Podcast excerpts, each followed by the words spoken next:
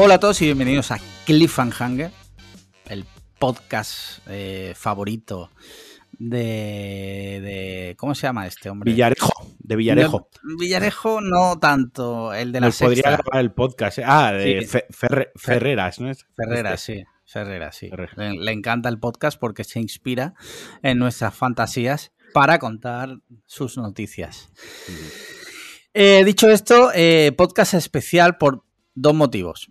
Eh, motivo número uno, tenemos un invitado aquí que los que lo estén viendo por Twitch, pues ya saben quién es, que no es otro que Aingeru Herrera, nuestro director creativo. Y eh, también porque estamos emitiendo la grabación en directo, ¿vale? Con lo cual, si estáis escuchándolo solo en audio, pues simplemente que sepáis eso, que, que estamos emitiendo y que a lo mejor hacemos alguna referencia al chat, ¿vale? Eh, dicho lo cual, pues eso, una semanita más, aquí estamos, Marquino y yo. Eh, y Aingeru, ¿cómo estás? Muy bien, muy bien. Bueno, ya hemos contado cómo estamos, Claro. que hoy, esta semana estoy en la previa, me habéis dejado de entrar eh, en ese club. Eh, Sí. así que el que quiera escuchar qué hemos hecho la última semana, que pague. El club de la previa. El Sí. club de la previa. Suena bien, suena bien. Sí, sí, sí. Eh, muy bien, pues si os parece, como cada semana, bueno, ya que has hecho referencia a la previa, decir que nuestros mm, la previa es un contenido, un podcast pequeñito que sacamos toda la semana, en el que no es solo para mecenas, en el que contamos, pues eso, cómo nos ha ido la última semana y tal, y que si queréis escucharlo, porque os picaron curiosidad, pues ya sabéis que podéis ser mecenas desde 3 euros al mes. Dicho esto, aparte de, de la previa, nuestros mecenas también pueden acceder a enviarnos sus dudas, sus preguntas, sus cuestiones de vida y nosotros pues amablemente se las vamos a resolver. Eh, es más, eh, no sé si lo saben los mecenas, pero cuando envían la pregunta eh, automáticamente están aceptando un contrato en el que lo que nosotros le digamos ellos lo tienen que llevar a cabo, si no le Claro. podemos denunciar, porque si no, ¿para qué preguntas? Si no lo vas a llevar a cabo. Dicho esto, pues eh, podemos empezar con las preguntitas de nuestro mecenas. Mira, por ejemplo, por ejemplo, tengo aquí la primera de eh, Fan Frican Luna. Vayan nombres que gastáis algunos, ¿eh? Sí, sí, sí. Dice, pregunta Picarón. Ah, mira, esta, esta es buena, porque además tenemos aquí a, a Engeru. Dice, vestir con camisetas de equipos de fútbol. ¿Son una manera de demostrar un apoyo incondicional a tu equipo y tu afición? ¿O son camisetas de publicidad de, por ejemplo, aerolíneas árabes que para llevarlas encima pagas un pastizal? Elegid una de las dos opciones, no me seáis medias tintas. Un saludo, máquinas. Interesante cuestión. ¿Qué opináis vosotros? Aingeru, tú que tienes relación con el Atlético de Bilbao. Eh, Athletic de Bilbao. Atlético de Bilbao, estamos en España, vamos a decirlo en español, ¿no? no, no. No, Athletic No. de- No, no, no. No, por favor, es demasiado pronto todavía. Deja, deja que calentemos un poco, ¿vale? Eh, Una, a ver, una pregunta. Tú sí, si conoces, Alex, si tú conoces a un americano, se llama, yo que sé, eh, Joseph, ¿no? Sí, yo le digo Eh, José. tú- y, es- y viene el americano aquí, Sí. tú por educación, le por José. educación, le dices José. Y cuando él Sí. te dice, no, my name is Joseph, tú por educación le dices, no, estás en España y Le- tú te llamas claro. José. Le digo, ¿qué ponen tu DNI? Y ¿Qué ponen tu pasaporte? Joseph, pues aquí es José. Sí. Eh, no, pero que sé que Aingeru tiene relación con el Athletic de Bilbao, que además le gusta mucho el fútbol. eh, y pues no sé, no sé si los dos tenéis. Mira, yo camisetas de equipos oficiales, creo que en mi vida he tenido solo la del Málaga. Yo tengo. Yo tengo unas seis o seis aproximadamente. Tengo seis aproximadamente. Eh, de las cuales cinco son del mismo equipo y luego una de un. De, un, de otro equipo. Digo de fútbol, de otros deportes, pues tengo algunas otras camisetas. Pero Sí, no, pero de- él como ha preguntado de el- fútbol. Sí, porque tengo de tengo de béisbol, que eso es otro rollo, no lo entendería. No, eso es otro rollo de camiseta, y las de la NBA tres cuartos de lo mismo. Ahí lo que lleva es la franquicia. Pero ojo, ojo, tema del béisbol. Eh, hay tres vertientes en el de béisbol. Están los que le gusta el béisbol americano, norteamericano. Luego está el que le gusta el, béis- el béisbol cubano. Ojo, que hay buenos equipos de béisbol en Cuba. Y ya si eres un puto friki eh, tal, el béisbol que se juega en Japón. O sea, tú tienes de, me imagino, norteamericano. Sí, sí, claro. vale, vale. De los Giants, de cuando estuve en el estadio. Ah, muy bien. Me la traje de, de recuerdo. Y luego tengo la del Valencia, tengo varias usadas por jugadores del, Del, del equipo, de, de béisbol de Valencia. Sí, del equipo de béisbol de tu puta. No, eh, del equipo de- del Valencia hacían un sorteo cuando yo era Sí. pequeño en, en un periódico y, y sorteaban las camisetas después de los partidos, ¿no? En plan, ni lavarlas ni nada. O sea, tú abrías la, abrías la bolsa Y, Y olía a perruno, o sea, ¿no? pero vamos, olía como la mierdísima, con el césped y tal. De esas tengo unas cuantas, luego tengo una del, del Valencia, siendo yo del Real Madrid, tengo una del Valencia, pero porque es la señera, son los colores eh, de la bandera valenciana, y luego tengo pues una de, de mi equipo de la Premier favorito, de- del Manchester. Esas son las camisetas que yo Manchester United o City. Sí, United. Vale. O sea, del equipo de- del bicho. Y con- Porque tengo que aguantar esto. Y ya respondiendo a la pregunta directamente, o sea, es que, como que, quiero decir, mm, eh, a mí me gustan, ojalá las camisetas de fútbol no llevasen publicidad, pero a la vez hay algunas camisetas de fútbol que menos mal que llevan publicidad. Y me explico, eh, a Ingeru aquí me dará la razón que hay camisetas que son preciosas, o sea, hay camisetas que son una auténtica barbaridad y que las caga el putísimo, el putísimo logo estropea la camiseta, porque a lo mejor, pues bueno, yo entiendo que la empresa que, que patrocina el equipo quiere su branding, quiere su marca, quiere su logo, su imagen de marca, y a lo mejor esa imagen de marca no va acorde con la imagen de marca del club, ¿no? Con los colores que se habían hecho para la camiseta, con el estilo que se le quiere dar. Aquí, insisto, que me corrija Ingeru en el momento que esté diciendo algo totalmente equivocado, el que es diseñador y que lo sabe mejor.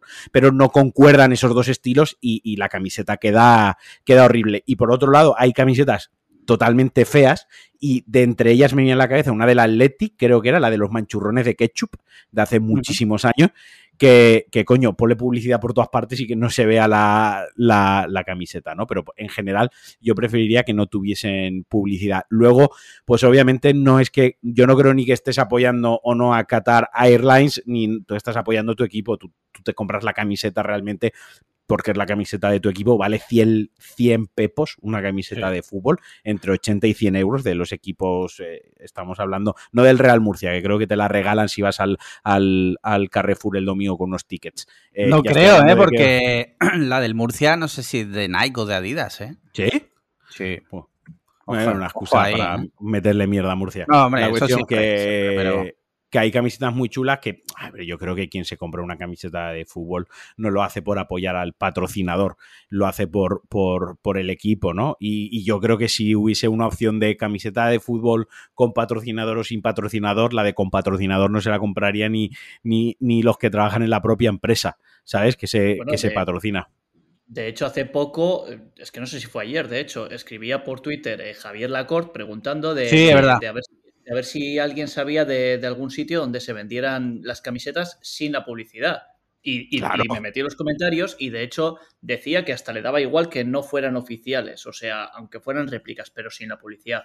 Pues hay mucha gente que claro que lo prefiere sin la publicidad. A ver, el tema de las camisetas es un mundo, porque, porque un, un, un logo, un logo te puede joder la camiseta entera, a ver, a veces también te la pueden arreglar y te puede quedar bonito, ¿También? porque dependiendo de, del logo y de qué empresa sea, puede molar y puede mejorar todavía más el diseño de la camiseta. El mayor problema que hay con el poner publicidad en la camiseta normalmente es que, que, las empresas quieren que vaya el logo ahí a todo lo que da, lo más grande posible, en sus colores corporativos, se la suda lo que haya detrás y hay veces que incluso eh, rectángulo blanco sí. con tu logo y eso es sí. ¿no? Sí. Ahí lo que tendría que haber una persona que medie entre un poco el club y el patrocinador, que, que, vele por la estética de esa camiseta, que al final es para bien de todos, porque la camiseta se va a vender más, tu logo se va a ver más también, aunque no tenga tu color rojo, no sé qué, lo hacemos monocromático, lo hacemos de un solo color, blanco o negro, depende de lo que pegue con la camiseta, que va a quedar mucho más bonito, va a quedar mucho más fino, y a la gente no le va a importar tanto tener eh, tu, de tu hecho, logo en la camiseta, que es un poco inteligente.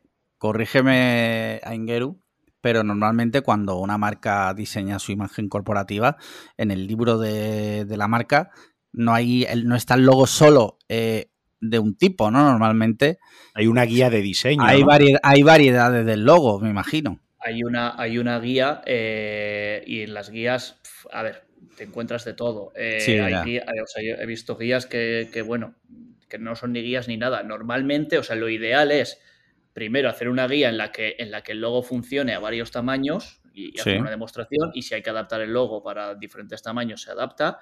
Eh, y luego también se tiene que enseñar normalmente una aplicación en color claro y otra aplicación en color oscuro y hacer la variación en el logo que, toque. O hay veces que el logo funciona de las dos maneras. Pues bueno, dependiendo.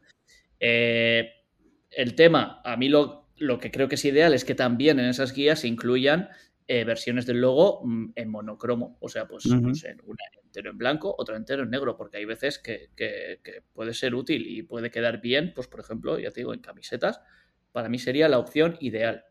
Sí. O, sea, tú abogas aboga por la figura del, mediador de, diseño, ¿no? como un juez eh, formado en, el diseño gráfico. Es, el juez Dredd de las camisetas de fútbol. Bueno, es que, es que en un mundo ideal de, las dos fundas de iPad, eh, todo club profesional tendría una persona que se encargue de velar, o sea, que sea un director. Es que sería lo suyo, claro.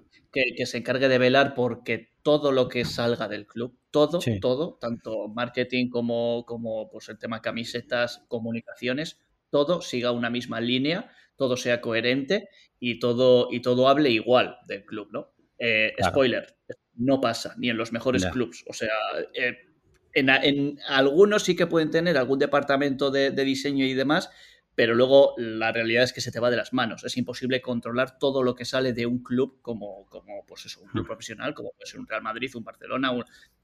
Hay, hay, clubs que lo hacen mejor, clubs que lo hacen peor, eh, pero, pero es muy difícil controlar todo esto y que todo tenga esa coherencia que, digo. Pero mínimo en la camiseta, que es como una de las cosas más importantes que saca un club a lo largo del año, pues joder, yo creo que se podría... La, la, llevan puesta en todos los partidos los hijos de puta. Sí. Pues sí. Yo respondiendo un poco a la pregunta, eh, a ver, no digo que esté de acuerdo con FanFreeCan, pero sí es verdad, entiendo lo que quiere decir, ¿no? Es verdad que tú te, gastas 120 pavos en la camiseta del Real Madrid, por ejemplo, y tienes que llevar ahí el logo gigantesco de Emirates o de la compañía que sea, ¿no?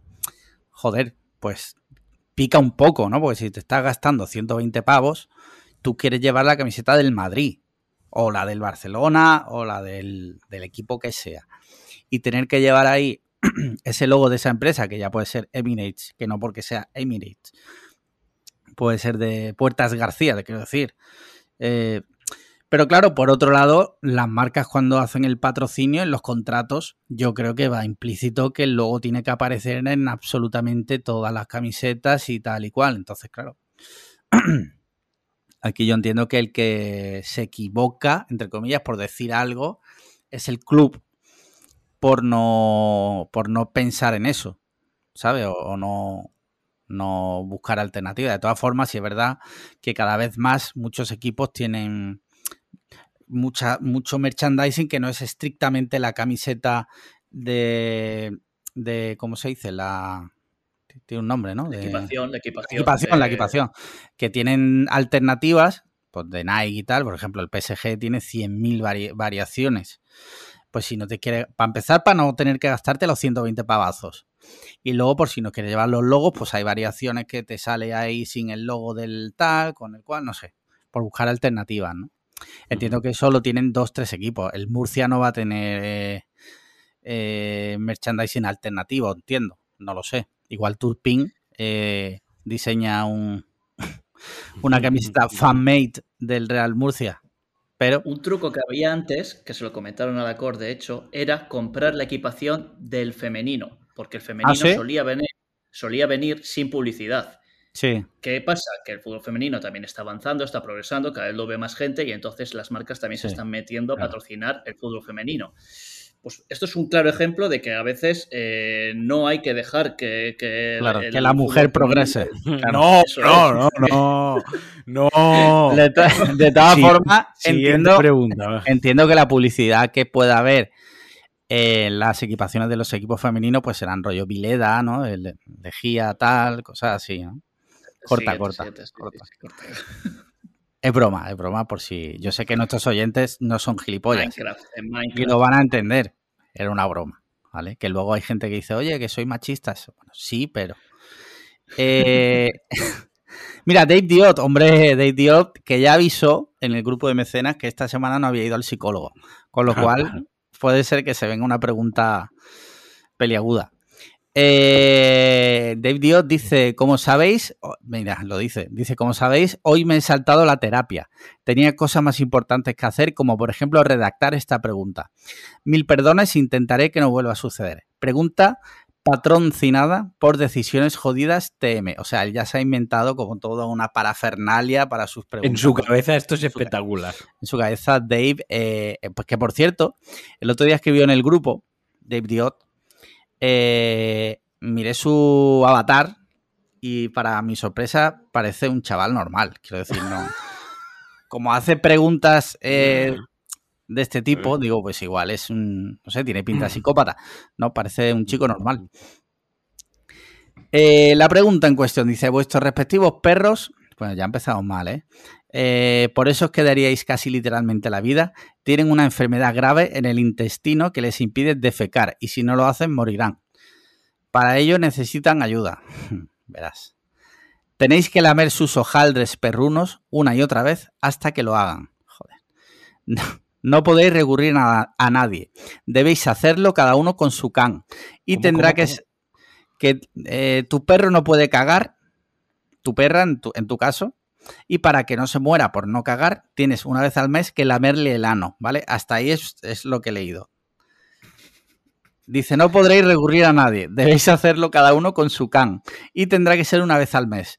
Si no, empezarán a tener cada vez más fallos multiorgánicos hasta su inevitable muerte. De- Elegís de- su salud y felicidad. Dave, vete, coge a tu perro y vete, a- vete al veterinario. No quieras que te digamos nosotros lo que tienes que hacer, porque yo veo aquí un, claso- un cl- un claro caso de, eh, mira, la amiga soy yo. ¿Sabes? El meme este de, mira, la amiga soy yo. Nos está trasladando una pregunta de algo que él cree que tiene que hacer eh, y yo le recomendaría que se fuese al, esta semana al veterinario. Dicho lo cual, pues Este- tenemos que, re- Este tenemos hombre- que responder. Este hombre, mm, este hombre va a aparecer un día en, en los periódicos. En la tele, sí, sí, sí. Se ha Yo- dicho primero aquí, Sí, pero bueno. sí, como tantas otras cosas se dijeron aquí, como que el COVID y tal. Aquí muchas veces soltamos nuestras pildoritas y a veces acertamos, ¿eh? Eh, Marquino, ¿tú qué harías? Tienes Yo que lamerle el responder, ano. tío. Dame el ano a mi perra, hombre. Yo por mi perra lo que haga falta. Una vez hasta, al mes. ¿no? hasta contestar las preguntas del sociópata Dave Diot. ¿Sabes? Eh, sí, sí, yo estoy de acuerdo contigo. Yo haría lo mismo. Eh, Aingeru no tiene perro. No, creo que no tienes perro, ¿verdad? Vale. No. ¿Te lamerías el ano a ti mismo una vez al mes si estuvieses estreñido y fueses a morir?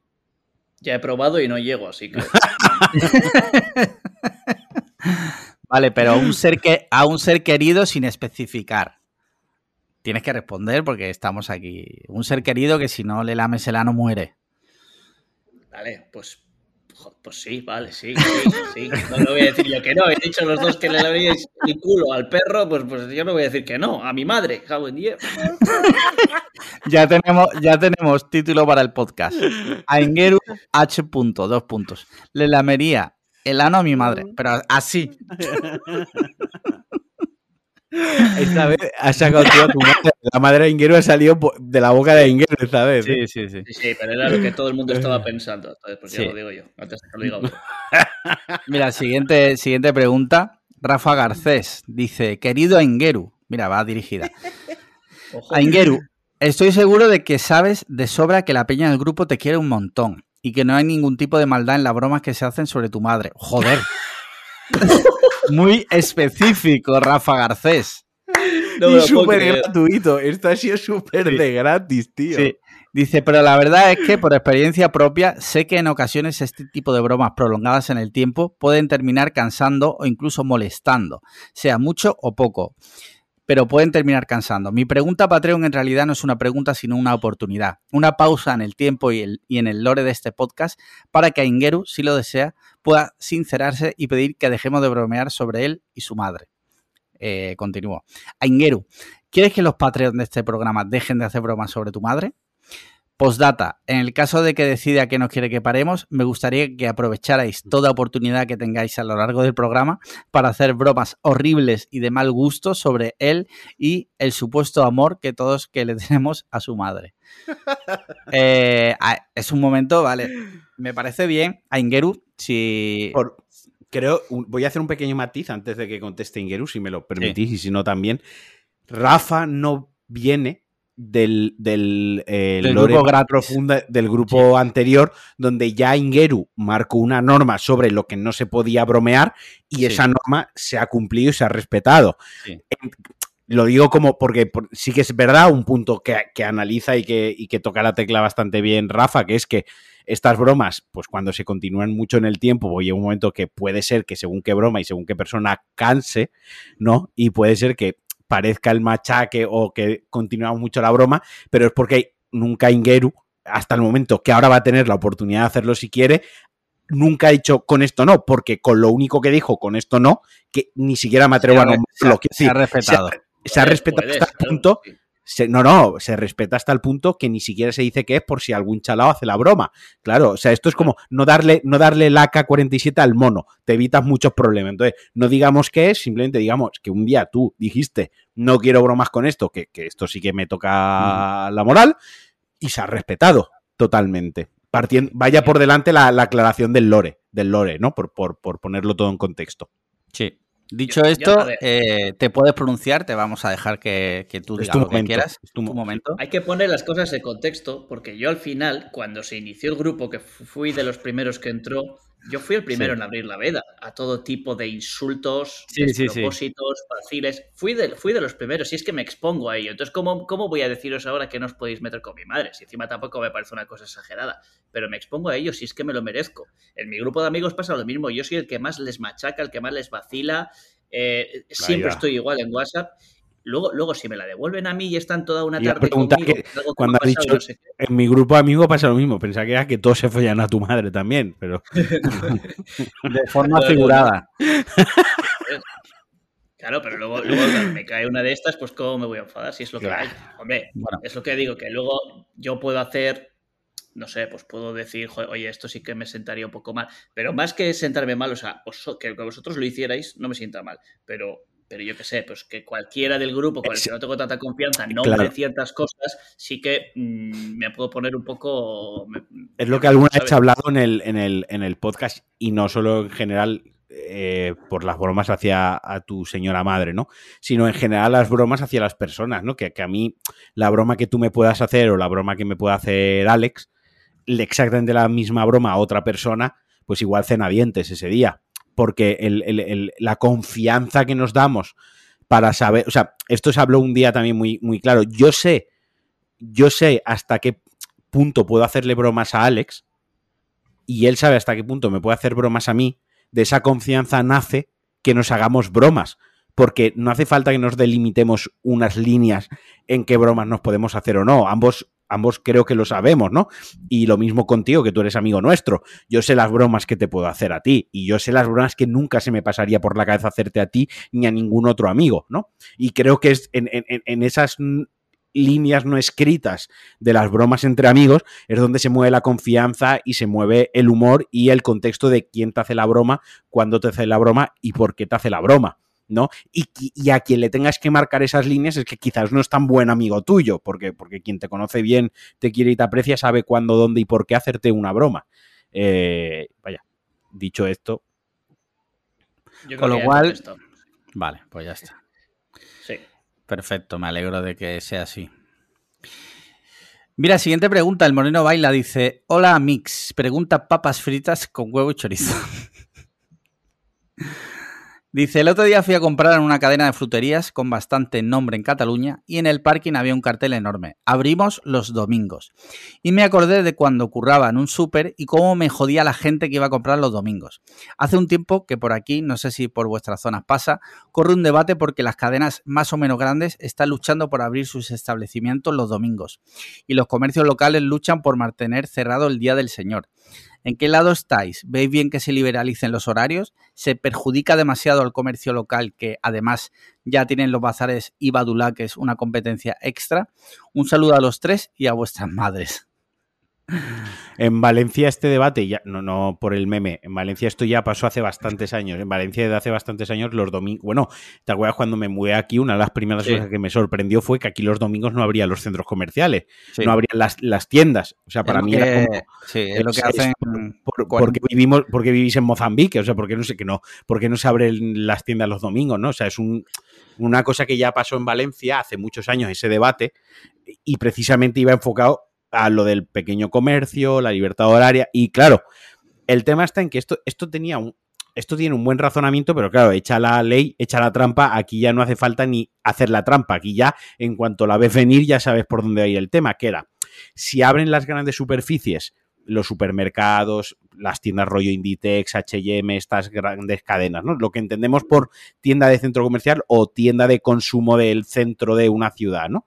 Eh, lo caran será contratar gente para los domingos, ¿no? Y eso lo que activará es un poco las contrataciones, habrá más movimiento, hay, eh, la gente gasta más. Eh, realidad, o sea, esto no hacía falta ser un, un, ávido para saberlo. Realidad, a la pobre persona que la tenemos puteada de lunes a sábado con turnos de mierda, pues ahora la puteamos un poquito más y en lugar de meter una persona para los domingos, un refuerzo de, de fin de semana de domingo, pues reajustamos la plantilla para que todos se jodan y acaben el domingo ahí en la tienda trabajando.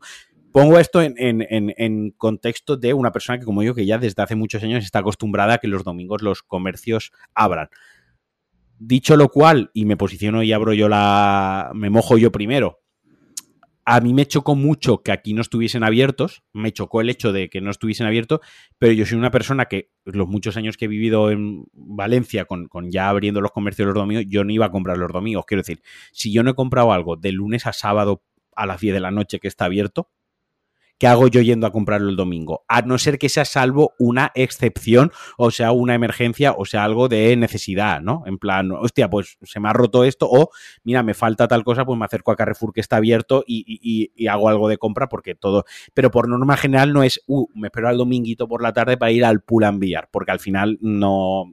¿Qué necesidad hay, no? O sea, has tenido el sábado para ir al pool enviar y, y has tenido durante la semana, joder, que las tiendas en España, en otros países no, pero joder aquí en España abren hasta las 10 de la putísima noche, ¿vale? Eh, y, habrá quien, quien tenga turnos por la mañana, quien tenga turnos, pero es que las tiendas en, España abren 12 horas de 10 de la mañana o incluso 9 algunas de 10 a 10. Tronco, eh, de 10 a 10, 6 putos días. 12 mm, horas, 6 putos días son muchísimas horas. Son 70, bueno, no sé, no, sé, 72 lo he dicho mal, no sé, son una, una puñalada de horas, ¿no? Eh, ¿qué haces el domingo yendo a comprar? Mi pana, ¿sabes? Eso es lo que yo, lo que yo opino. Mira, yo mm, eh, no estoy ni a favor ni en contra. Creo que, si se hace, se debería hacer con una garantía de que la gente no esté puteada. Lo que pasa es que este debate siempre me llama mucho la atención porque mm, siempre sale con el comercio, pero nunca sale, por ejemplo, con los bares. Nadie se plantea un domingo porque el domingo la gente va a comer. Eh, y los fines de semana la gente sale de marcha. Y no te estás planteando que el tío que está detrás de la barra a las cinco y media de la mañana sirviendo copas tiene familia. Yo qué sé, tío. Pero, yo creo que hay una. Lo siento, ¿eh? ¿Eh? no va a empezar una guerra mundial aquí con Naingeru delante. Relájate, Naingeru, no pasa nada. Pero yo creo que hay un. La, la, naturaleza, la naturaleza del negocio también es importante. Me, me explico. Ah, tú estás poniendo un ejemplo bueno para, la comparación que quieres hacer, ¿no? Que es la de nadie piensa en la de la hostelería, ¿no? Pero, por ejemplo, un cerrajero, tú sabes que a las 10 de la noche un cerrajero no, no trabaja, o un fontanero. Eso no está escrito en ningún sitio. Pero tú sabes que un fontanero a las 10 de la noche no trabaja. Y si trabaja, te cobra el extra, ¿no? O te cobra.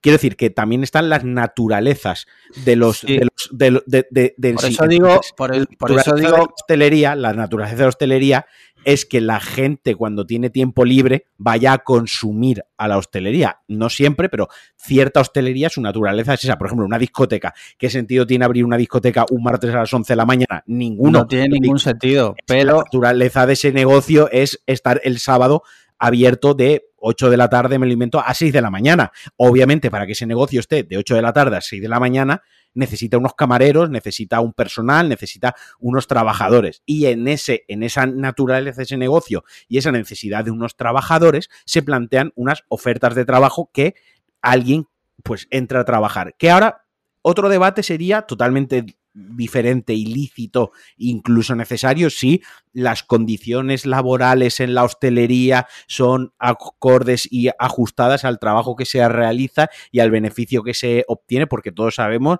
eh, lo de los contratos a 18 horas, pero luego trabajas 47 en hostelería.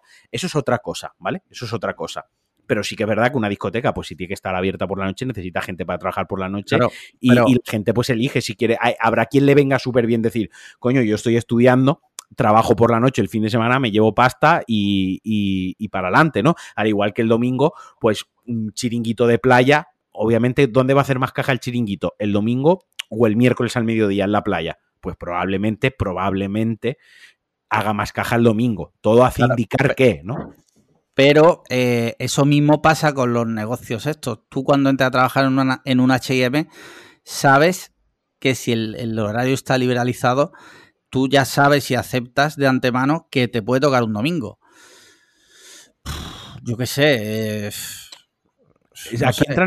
es que aquí creo que estamos. Se puede muy fácilmente mezclar churras con merinas. Porque por una parte está lo de liberalizar los horarios, eh, que es un tema, y luego está otro tema, el tema de los contratos y la pillería en España a la hora de hacer contratos. No, pero, sí, pero no, no es eso. Yo me vengo a referir que cuando tú entras a trabajar en el Carrefour, por ejemplo, no ya de, tema pillería, porque en el Carrefour no te van a hacer ninguna pillería, porque precisamente están sindicados y demás. Pero tú sabes que si entras a trabajar en el Carrefour, muy probablemente en tu contrato ponga que el horario puede ser de lunes a domingo. Probablemente sí que lo ponga. y tú lo aceptas. Claro. Igual que el de la discoteca acepta que va a tener que trabajar de madrugada y salir a las 8 de la mañana entre que cierran y toda la pesca. Dicho esto, ¿que es una putada trabajar en domingo? Sí, pero a lo que yo iba eh, es que ya, pero es que muchos trabajos mm, se hacen cuando los demás se están divirtiendo o se hacen cuando los demás están descansando porque tampoco es agradable recoger basura y alguien lo tiene que hacer.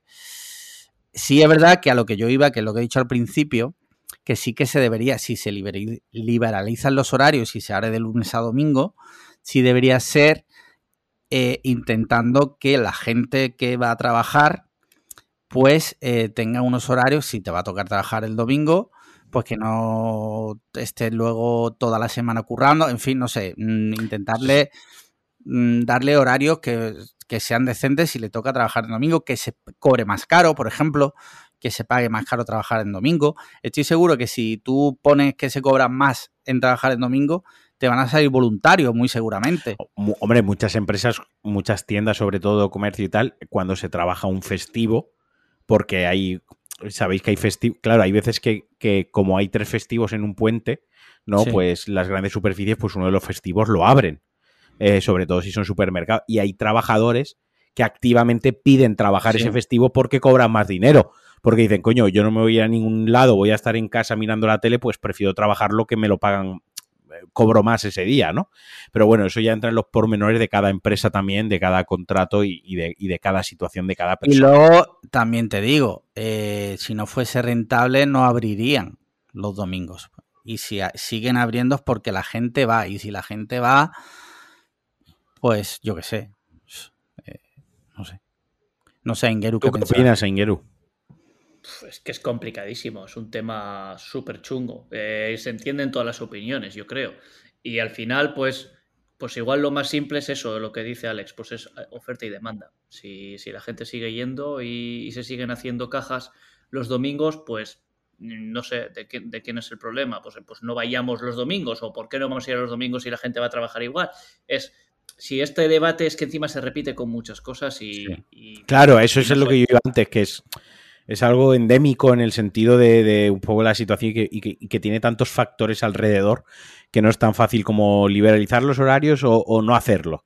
¿Sabes? Es, es, un poco más profundo, más complejo, requiere de legislación, requiere de muchísimas cosas.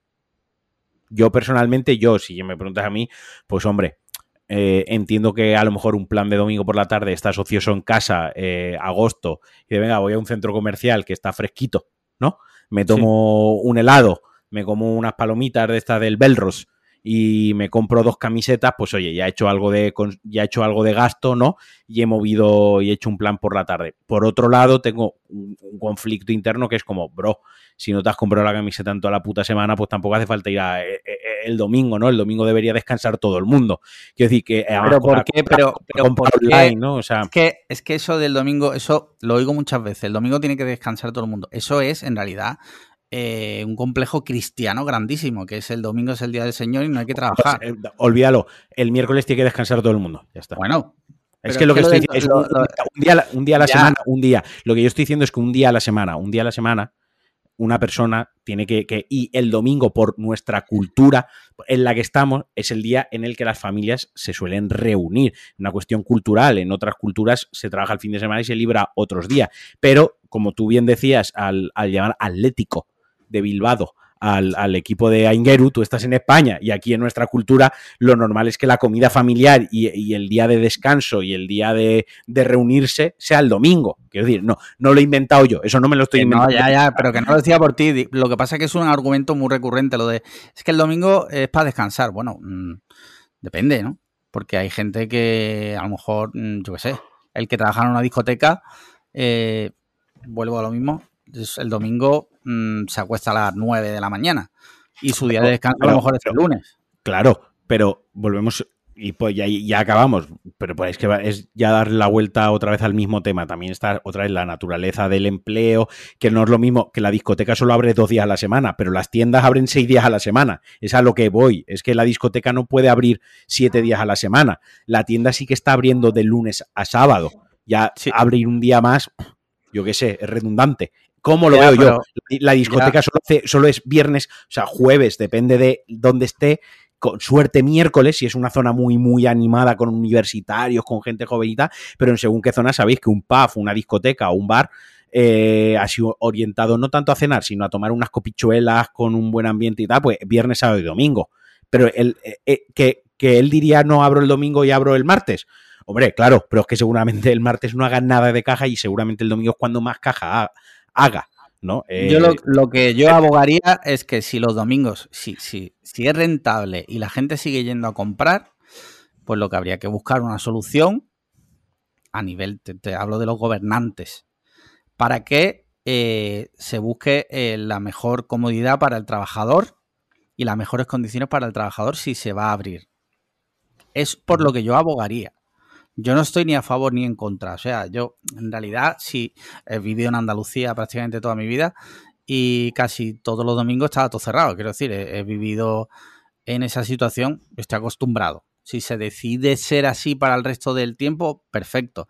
Que se decide liberalizar, y digo liberalizar, a abrir los domingos y los festivos, no a que esté 24 horas el, el IKEA, por ejemplo.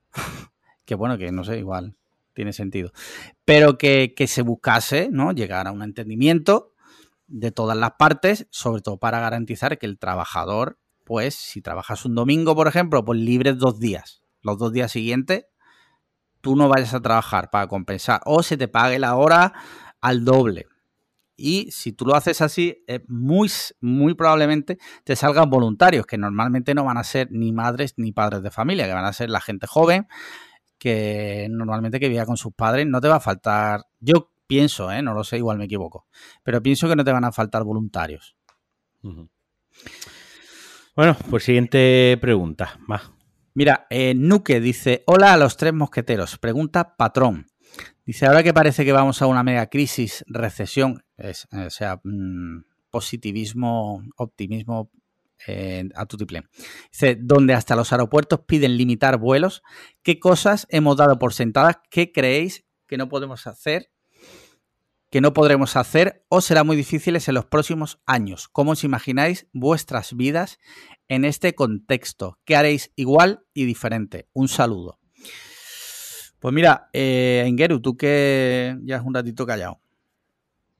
Joder, pues yo espero que no cambie mucho, hombre. No, no quiero ser tan pesimista. Espero que la vida tal y como la conocemos siga, siga igual, ¿no? Pues bueno, pues Hay veces que parece que la cosa va a ser mucho más fea de, de lo que luego es. Tampoco soy economista, o sea que voy a abogar por el optimismo.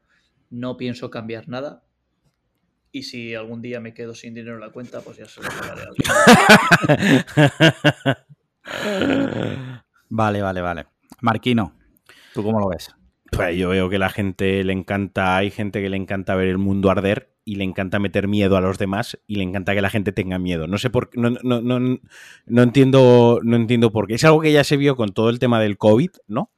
Sí, bueno, se eh, dijo eso y luego llegó un punto que morían mil personas al día. ¿eh? Recuerdo que yo, yo lo dije aquí. No digo al principio. COVID, digo, no digo, sí, y también aquí hemos hablado muchas veces de el histerismo provocado, ¿no? El histerismo muchas veces provocado y desmedido sin, sin una justificación que te lleva a medidas absurdas, ¿no?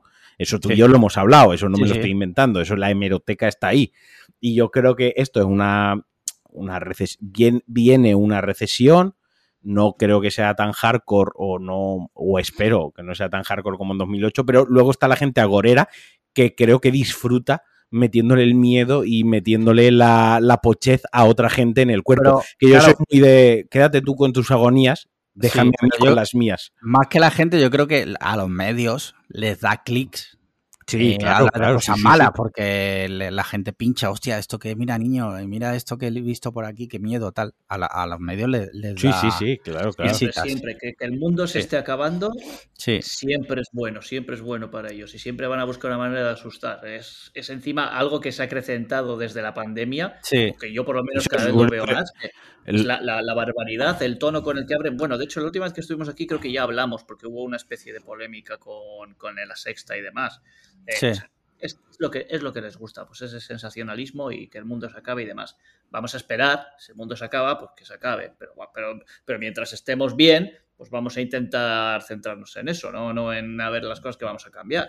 Y bueno, y si a uno le pilla que se ha construido un búnker y que ha ahorrado 20.000 euros y le va a pillar de puta madre, pues sole tú. Eh, pues, bueno, pues no sé. Yo lo que sí que, respondiendo un poco a lo que dice Nuque, sí que creo que algunas cosas van a cambiar, no sé si mucho o poco. Por ejemplo, eh, al hilo de lo que ha dicho de los viajes y tal, por ejemplo, ya salió una noticia que el aeropuerto de Heathrow va a limitar a 100.000 pasajeros al día hasta el 11 de septiembre. Hmm. O sea, no van a poder pasar más de 100.000 pasajeros al día, van, supuestamente van a cancelar vuelos, van a redirigir vuelos y tal. Yo sí que creo porque el turismo estamos viendo que cada vez está peor visto.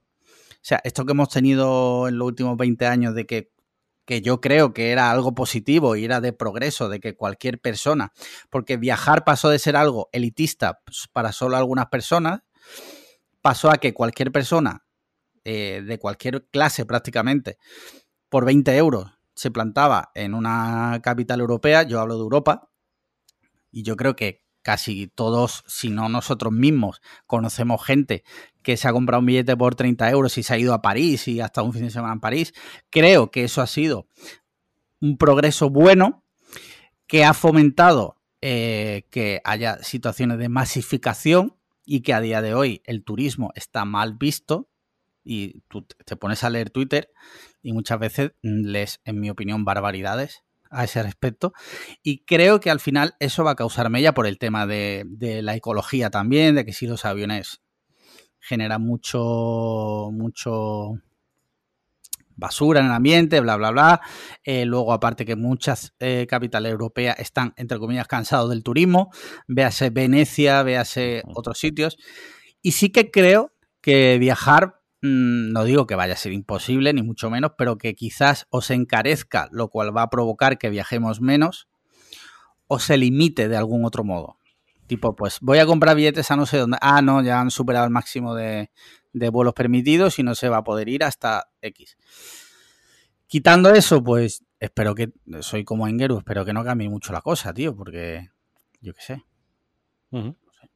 Y bueno, y luego lo de los coches, evidentemente, eh, poco a poco se va a limitar muchísimo el uso del coche. Creo que a la larga eso sí lo veo positivo, porque las ciudades poco a poco irán siendo más limpias, pero de primera va a ser un choque. A ver, yo soy de los que creo que el tema de la movilidad y el transporte es algo, transporte urbano y movilidad ciudadana, es algo en el que ya en general todas las ciudades, al menos europeas, que son donde lo que nos afecta a nosotros más directamente, se deberían ya de empezar a meter muchísimo las pilas, limitar muchísimo el uso del transporte privado, pero para eso tiene que haber una, una buena planificación urbanística y, unos buenos servicios. Unos buenos servicios que, y un buen servicio es tanto que los medios, los autobuses, los trenes o lo que sea, o, el carricoche donde público donde vaya, se actualicen la flota mm, constantemente, o sea, de una manera relativamente frecuente. No digo que cada medio año uno estrene autobús, pero que tampoco el autobús tenga 30 años, ¿no? Que la, que la formación de todos los trabajadores de esas empresas sea constante y tengan un reciclaje constante, pasen pues muchas, eh, cada X años revisiones, ¿no? De, que si están haciendo bien su trabajo o, no, y que luego obviamente que la infraestructura llegue a, cuanto más sitios mejor y que tenga precios o sea, precios realmente ciudadanos, ¿no? Precios públicos, precios asequibles, precios, digámoslo, populares. Eh, como no el almuerzo popular de precio popular, pues igual para el transporte, y, y es algo que lo que sí que hay que trabajar y luego eh, como entiendo yo esto, pues para el fin de semana, pues por ejemplo yo, ahora estará quien esté escuchando esto y dirá, hijo de puta, tiene una Harley aquí que, entre lo que contamina, lo que consume, lo que bla, bla, ya bueno, pero es que la Harley es para el domingo, pues como para el, capricho, ¿no? Como tampoco huevo, bebo whisky todos los putísimos días y sé que es malo para mí, dado pues de vez en cuando bebo whisky, al igual que de vez en cuando me bebo una cerveza, pues el domingo me doy una vuelta con la moto por el gusto, la pasión y el disfrute que a mí me produce el despejarme con la moto, pero luego si yo entre semana de diario todos los días tuviese una infraestructura cojonuda de transporte público en el que yo me pudiese mover con total libertad, yo, vamos, es que no me volvía a comprar un coche eh, en mi vida. Si tuviese que hacer un viaje a Valencia a ver a la familia, me lo alquilaba, iba, volvía y devolvía el coche. Me ahorraba seguro, me ahorraba ITV, me ahorraba revisiones, me ahorraba gilipolleces. Insisto, si la infraestructura para mí día a día me lo permitiese, porque a la gente se le llena la boca con, con, esto, ¿no? Pero claro, mm, da que pensar que estos discursitos se los lees a gente de Barcelona o de Madrid, que tienen una infraestructura del carajo. Ahora vive tú en, no sé, en, en, Huelva, me lo invento, en Jaén, incluso en, ciudades así, eh, en Málaga mismo, ¿no? Eh, intenta moverte con, con, cierta celeridad, o sea, intenta moverte de manera eficiente, que no se te vaya todo el puto, toda la puta mañana para ir de un sitio a otro. Inténtalo, te animo, te animo a ello y ya me cuentas la experiencia. ¿sabes? Que muchas veces la gente usa el coche no porque no creo que a nadie le dé gusto, en plan de que bien, es martes 7 de la mañana, voy a estar 45 minutos de atasco antes de ir a trabajar. Es la cosa que más me gusta, o sea, llevo todo el fin de semana esperando que sea lunes para comerme el atasco del lunes por la mañana. Yo creo que dijo nunca nadie, ¿vale? Que, que, todos esos putísimos coches que están en atasco todos pudiesen ir a trabajar en un medio sostenible, barato, eficaz, rápido y demás, lo harían. Entonces eh, hay que meterse caña, pero claro, eso tiene que empezar obviamente por la administración. No echarnos la culpa a nosotros de coger, más el transporte público. Ya, ese, ese, es el problema. El transporte público, ¿sabes? Y luego el problema también es que hay gente que compra eso, porque hay gente que dice en Twitter muchas veces, mira, es que en Dinamarca, sí, bueno, en Dinamarca eh, la infraestructura que tienen de, de, transporte público no me la compares con la que... O sea, es que en Málaga, por ejemplo, voy a poner un ejemplo que es el que siempre pongo, pero creo que es bastante representativo. Si tú quieres ir de Málaga a Marbella, solo puedes hacerlo ah, en un este autobús de línea. Solo hay una línea, solo hay una compañía hay, dos, hay uno rápido, pero es que el lento, hay uno rápido, bueno, rápido, una hora y pico.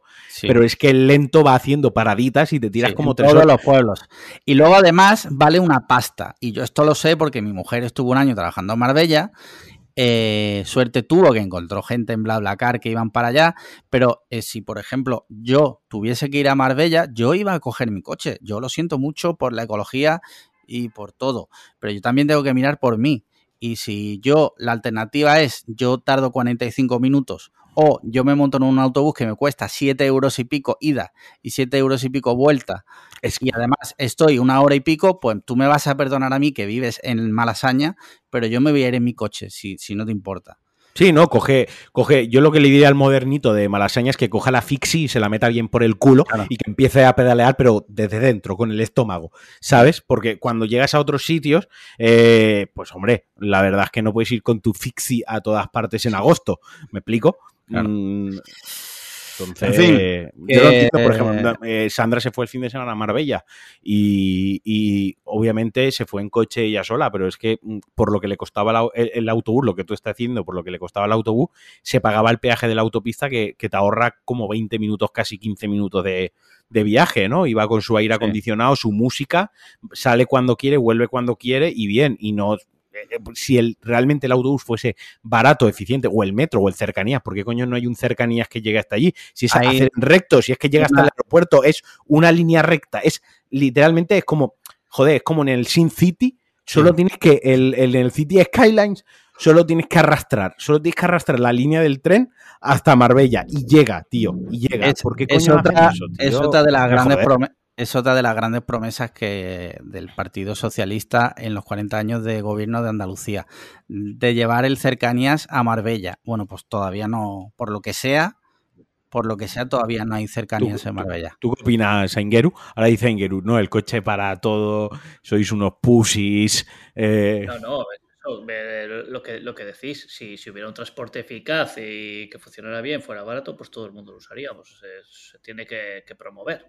Eh, aquí, aquí en Bilbao, por lo menos, el panorama, bueno, mm, y me quejo, no está tan mal. ¿eh? Tenemos metro, el cercanías más o menos bien, pero yo, yo me he pasado desde septiembre cogiendo un cercanías prácticamente todos los días, yendo y volviendo, un trayecto de 20 minutos, y, y hay verdaderas putadas. Renfe funciona como quiere un poquito, o sea joder, he empezado diciendo que está muy bien el transporte público en Bilbao y voy a acabar, pero, bueno, ha habido averías que han durado dos semanas, eh, paradas que, en las que de repente no para y que tienes que coger luego un autobús lanzadera, eh, luego el aire no funciona, el aire acondicionado o la calefacción, o, hace mucho calor, mucho calor para en Bilbao, ¿eh?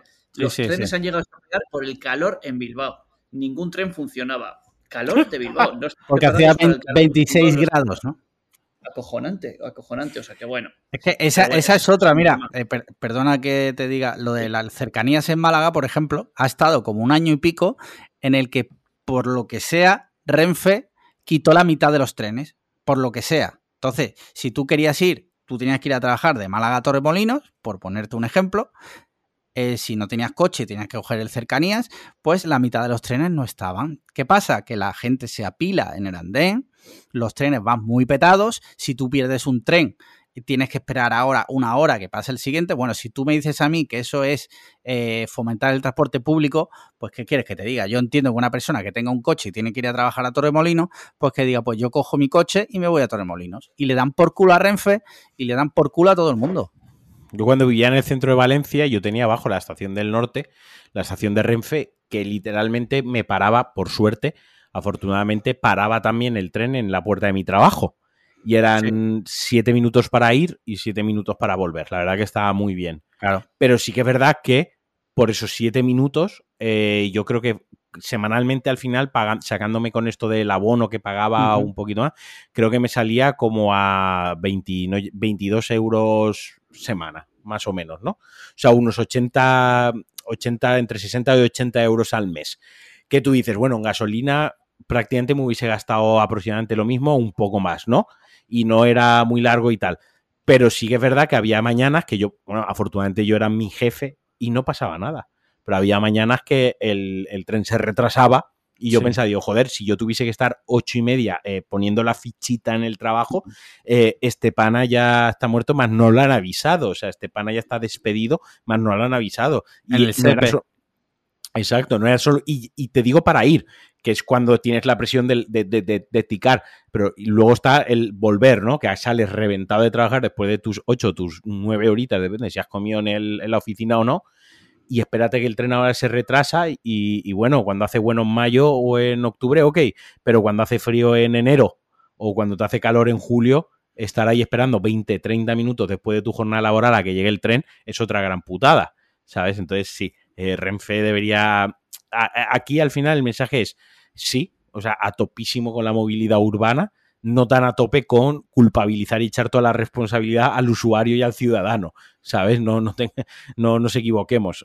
es como cuando hablamos de los coches eléctricos, nadie a un formondeo del año 97 tirando un humo más negro que los pulmones de tu abuelo, ¿sabes? Eh, por gusto. O sea, si no, se comprarían un coche eléctrico de 60.000 pavos mañana si pudiesen, llevan ese coche porque no se pueden permitir otra cosa. Claro. Y ya está, no le eches la culpa a él. Sí. Muy bien, llevamos una hora aquí con las preguntas. Paso a la última pregunta ya. Eh, Adrián pregunta Pantene. Dice, estamos todos de acuerdo en que no existe el color de pelo llamado castaño, ¿verdad? Abrazos a los tres. Hombre, yo sí que creo que existe el otro castaño. Al respecto, o sea, está muy agobiado con el tema. obsesionado con eso o qué? Sí, sí. ¿Qué, ¿Qué, la pasa a esa chica con el, con el pelo castaño? Eh, yo no estoy de acuerdo con Adrián. Yo creo que existe el pelo castaño. O sea, ¿Sí? pelo castaño es ítem. No, no, no sé. que lo diga que lo diga Ingeru, tío, que es diseñador y, y... Exacto, tú que entiendes de colores, de, de la gama cromática que, y demás. Que, que, pinta cosita, yo qué sé, que diga él. Adrián se tendría que ir con este chico, el de las preguntas de... Dave Diot, Dave Diot. Un fin de semanita a, a, un retiro o alguna cosita y que piensen cada uno en lo suyo. ¿Cómo que no hay castaño? Claro que hay castaño. Sí. Casta, casta, castaño como tiene castaño como tiene la cabeza, ¿no? no. Castaño Pero me, ya lo he dicho Alex Lian, castaño es Sitten. Pero castaño, castaño es Sitten. Muy bien. Pero me, pues me, gusta, me, me gusta alguien que, se agobia por saber si el, sí. si el color castaño existe o no. Sí. Sí, Tienen unos problemones en el día a día. Mucho ánimo, Adrián, con, con, todo. Mucho ánimo. Un abrazo desde aquí a ti y a todos tus allegados. Sí, sí. Sí, sí, porque si esto... hay ningún castaño cerca de... si, esto, si esto no lo ha llegado a plantear a nosotros, tú imagínate cómo le tendrá la cabeza a la, a la, a la novia, ¿sabes? Eh, imagínate la cena, la cena, de Navidad, ¿sabes? Que intentan... Espera, espera, espera, ¿el color castaño existe o no? Tremendo. Sí, sí. Brutal. Muy bien, chicos, pues con esto ya terminamos las preguntas, ya sabéis, patreon.com para podcast cliffhangers. Sí, quieres mandarla tú una pregunta sí, la semana que viene. Si quieres saber que el, si existe el color pelirrojo sí. o el color rubio. Nos Exacto. Lo mandar. Eh, vamos a la vamos a L'Oreal, nos metemos en la página web de L'Oreal, sí. buscamos la gama de colores que tiene de tintes para el cabello y buscamos si, si está o no está. Eh, y eh, vamos con, un, con una pequeña sección especial y es que, es que a, a raíz del capítulo que grabamos con Paco de Vuelta sobre qué pasaría si estás en coma 10 años y te despiertas, qué pelis debes ver, pues hemos decidido traer a Ingeru para que eh, hablemos de qué pasa si estás en coma, te despiertas y no sabes lo que es Twitter, por decirlo de alguna forma, ¿vale? Y a, y a Ingeru, digo a Ingeru porque yo no me he traído ninguno, eh, a Ingeru se ha traído los mejores tweets de la década, ¿vale? Sí, y sí. los vamos a leer y nos vamos a reír. Vamos, eh, a ver, hemos intentado hacer una recopilación, o sea, eh, un consejo de calidad de Cliffhanger. O sea, sí, si, tú pones, sí, si, tú pones, en Google mejores tweets, lo que te salen claro. son tweets basados, chistes de mierda de David Guapo, de Goyo Jiménez. De no Hostia, David Guapo, qué grima, tío. nosotros, nosotros decimos los mejores tweets. Sí, los, sí, sí. los mejores. O sea, si al final Twitter es una red social, Twitter es Twitter por la toxicidad que hay. Y no toxicidad rollo Facebook, ahí lo único que hay son subnormales y, y, sí. y psicópatas. No, no, toxicidad real, de, de, la, de la que pincha, de, de la sí, agresiva. Sí. Eso, ese es el Twitter que nos gusta. Entonces aquí vamos a ver muchas conversaciones muy fuera de tono, eh, mucho machismo también y, y, luego mucho personaje, es lo que, es lo que, lo que hay.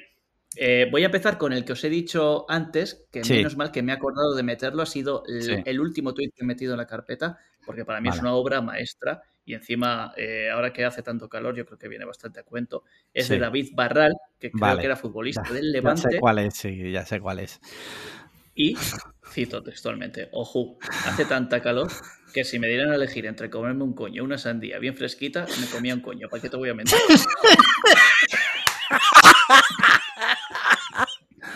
Dios. Esto es mítico. Es historia de Twitter. Eso es muy bueno, tío. Eso es increíble. Muy bueno. Eh, es muy bueno. ¿Le, le, le, conocíais los dos? O, o... No, no, yo no, yo no, yo no. Yo, yo, yo sí lo conocía.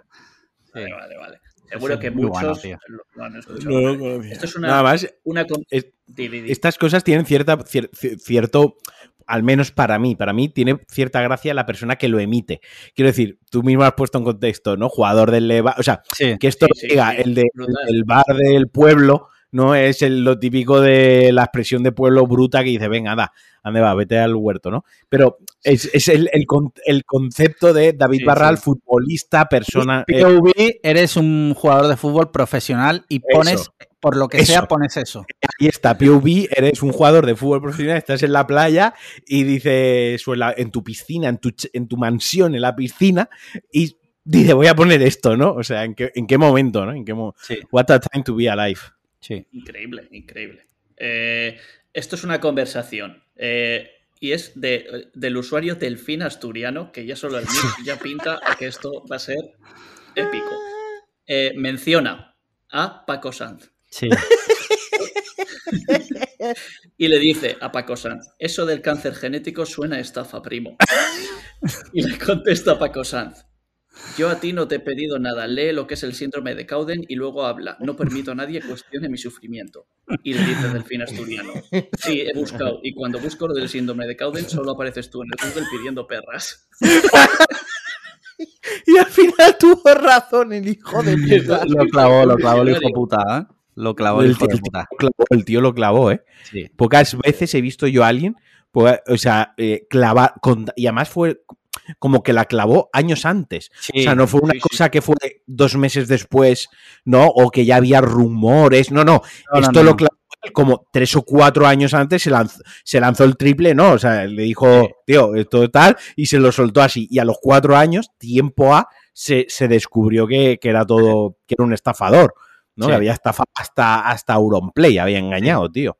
No, tarea no muy difícil, pero bueno. Tarea muy difícil ya, pero mira, ahí está Auronplay y, Sí, y y aquí nosotros estoy, aquí. yo, estoy yo con un ventilador de 36 euros del Leroy Merlin apuntando a mi huevada a todo, a todo lo que da, ¿sabes? O sea, las cosas como son. Sí. Las cosas como son, las cosas como son. Continúa, co- continúe, continúa. Sigo, sigo con más interacciones. Sí, esta, sí, sí, esta esta está muy bien, porque es que hay, hay tweets que, o sea, que suenan bien, que por lo que sea, el Sí. número de sílabas todo encaja y, y- y es, es Una- perfecto. una- O sea, lo- una es muy gra- consonancia es muy grave lo que perfecta, voy a leer. Es muy, es muy grave lo que voy a leer, pero a la vez es poesía. Eh, Sí. o sea, que bueno. Eh, dice una chica, no voy a decir ni el nick porque, bueno, no es conocida. Eh, estaba hablando de un partido en el que aparece Grisman, ¿no? Y dice, si entra Grisman y marca, subo fototetas. Y le contesta uno, sube foto del culo por detrás que se vea el sosete. Y lo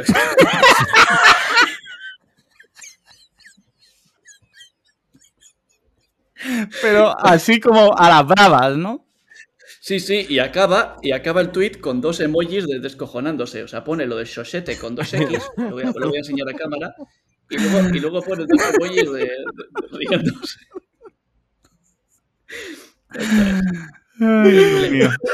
Muy grave, pero es increíble. Eh, a raíz de este, tenemos, es que es el más mítico en realidad de este estilo, es uno, uno en el que una chica le, le pone, está jugando en Madrid y yo subiendo selfies de mierda, en fin, qué poca consideración. Y la chica sube un selfie. Y uno Sí. le contesta, ¿cómo te follaba con la polla? Ese es buenísimo, tío. Míticos. Me encanta porque cómo te follaba con la polla, hombre. Sí, sí. Es brutal, brutal. Más interacciones. Chica-chico, esta está muy bien también. Eh, una chica dice, chicos, no os paséis el día en pijama, por favor. Y un tío le contesta, sí, claro, me voy a vestir para sentarme en el sofá. Y dice ella, dice ella, son consejos para que precisamente no te agobies en casa. Y dice él, ¿qué me voy a agobiar si estoy jugando a la Play?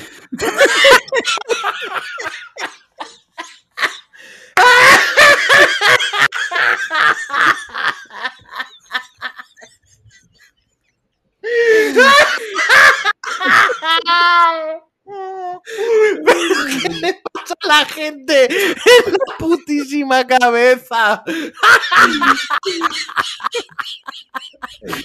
Hostia, qué bueno, tío. Ya os, ya os he dicho que he buscado sello Creeper Sí, sí, Hunter, sí, esto sí. es la Bien, bien, bien, calidad de Twitter, ¿vale? Has hecho una muy buena curación, ¿eh? Por ahora. Sí, sí, sí, quedan- quedan Joder. cositas, quedan cositas. todavía. Quedan cositas, venga.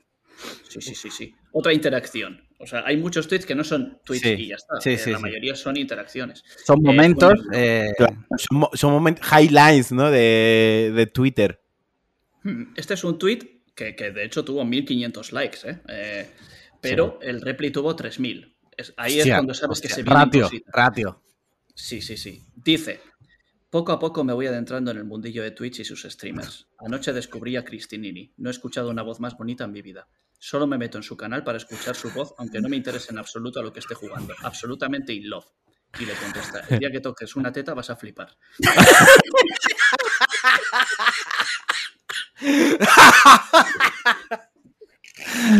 Hostia puta, tío.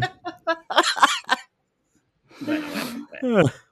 Eh, eh, eh. A ver, a ver. Luego tengo cosas aquí. Bueno, en fin, en fin, en fin. Hay cosas que, que he guardado y que no sé ni a cuento de qué vienen, pero bueno. Eh, eh, eh. Ah, vale, sí. Venga, aquí. Uno de Santiago Segura. Hay una interacción que me gusta mucho, Santiago Segura. Eh, pone Santiago Segura. Tuite de desahogo. Me cago en el puto chino que se comió un pangolín semicrudo y una sopa de murciélago de entrante. Bueno, tuite pasado, ¿no? Le cita uno. Em, eres calvo y maricón. Y él contesta. Sí, bastante, ¿te molesta? Igual tienes un problema. Y le contesta, Santiago Carapolla, chúpame la polla y los cojones. Y acto seguido, él le dice, perdón Santiago, me he puesto nervioso, llámame para la próxima de Torrente. Y dice Santiago, sí, claro, por supuesto, no te preocupes. Y le contesta, es broma, mo- es broma, cómeme la polla, maricón.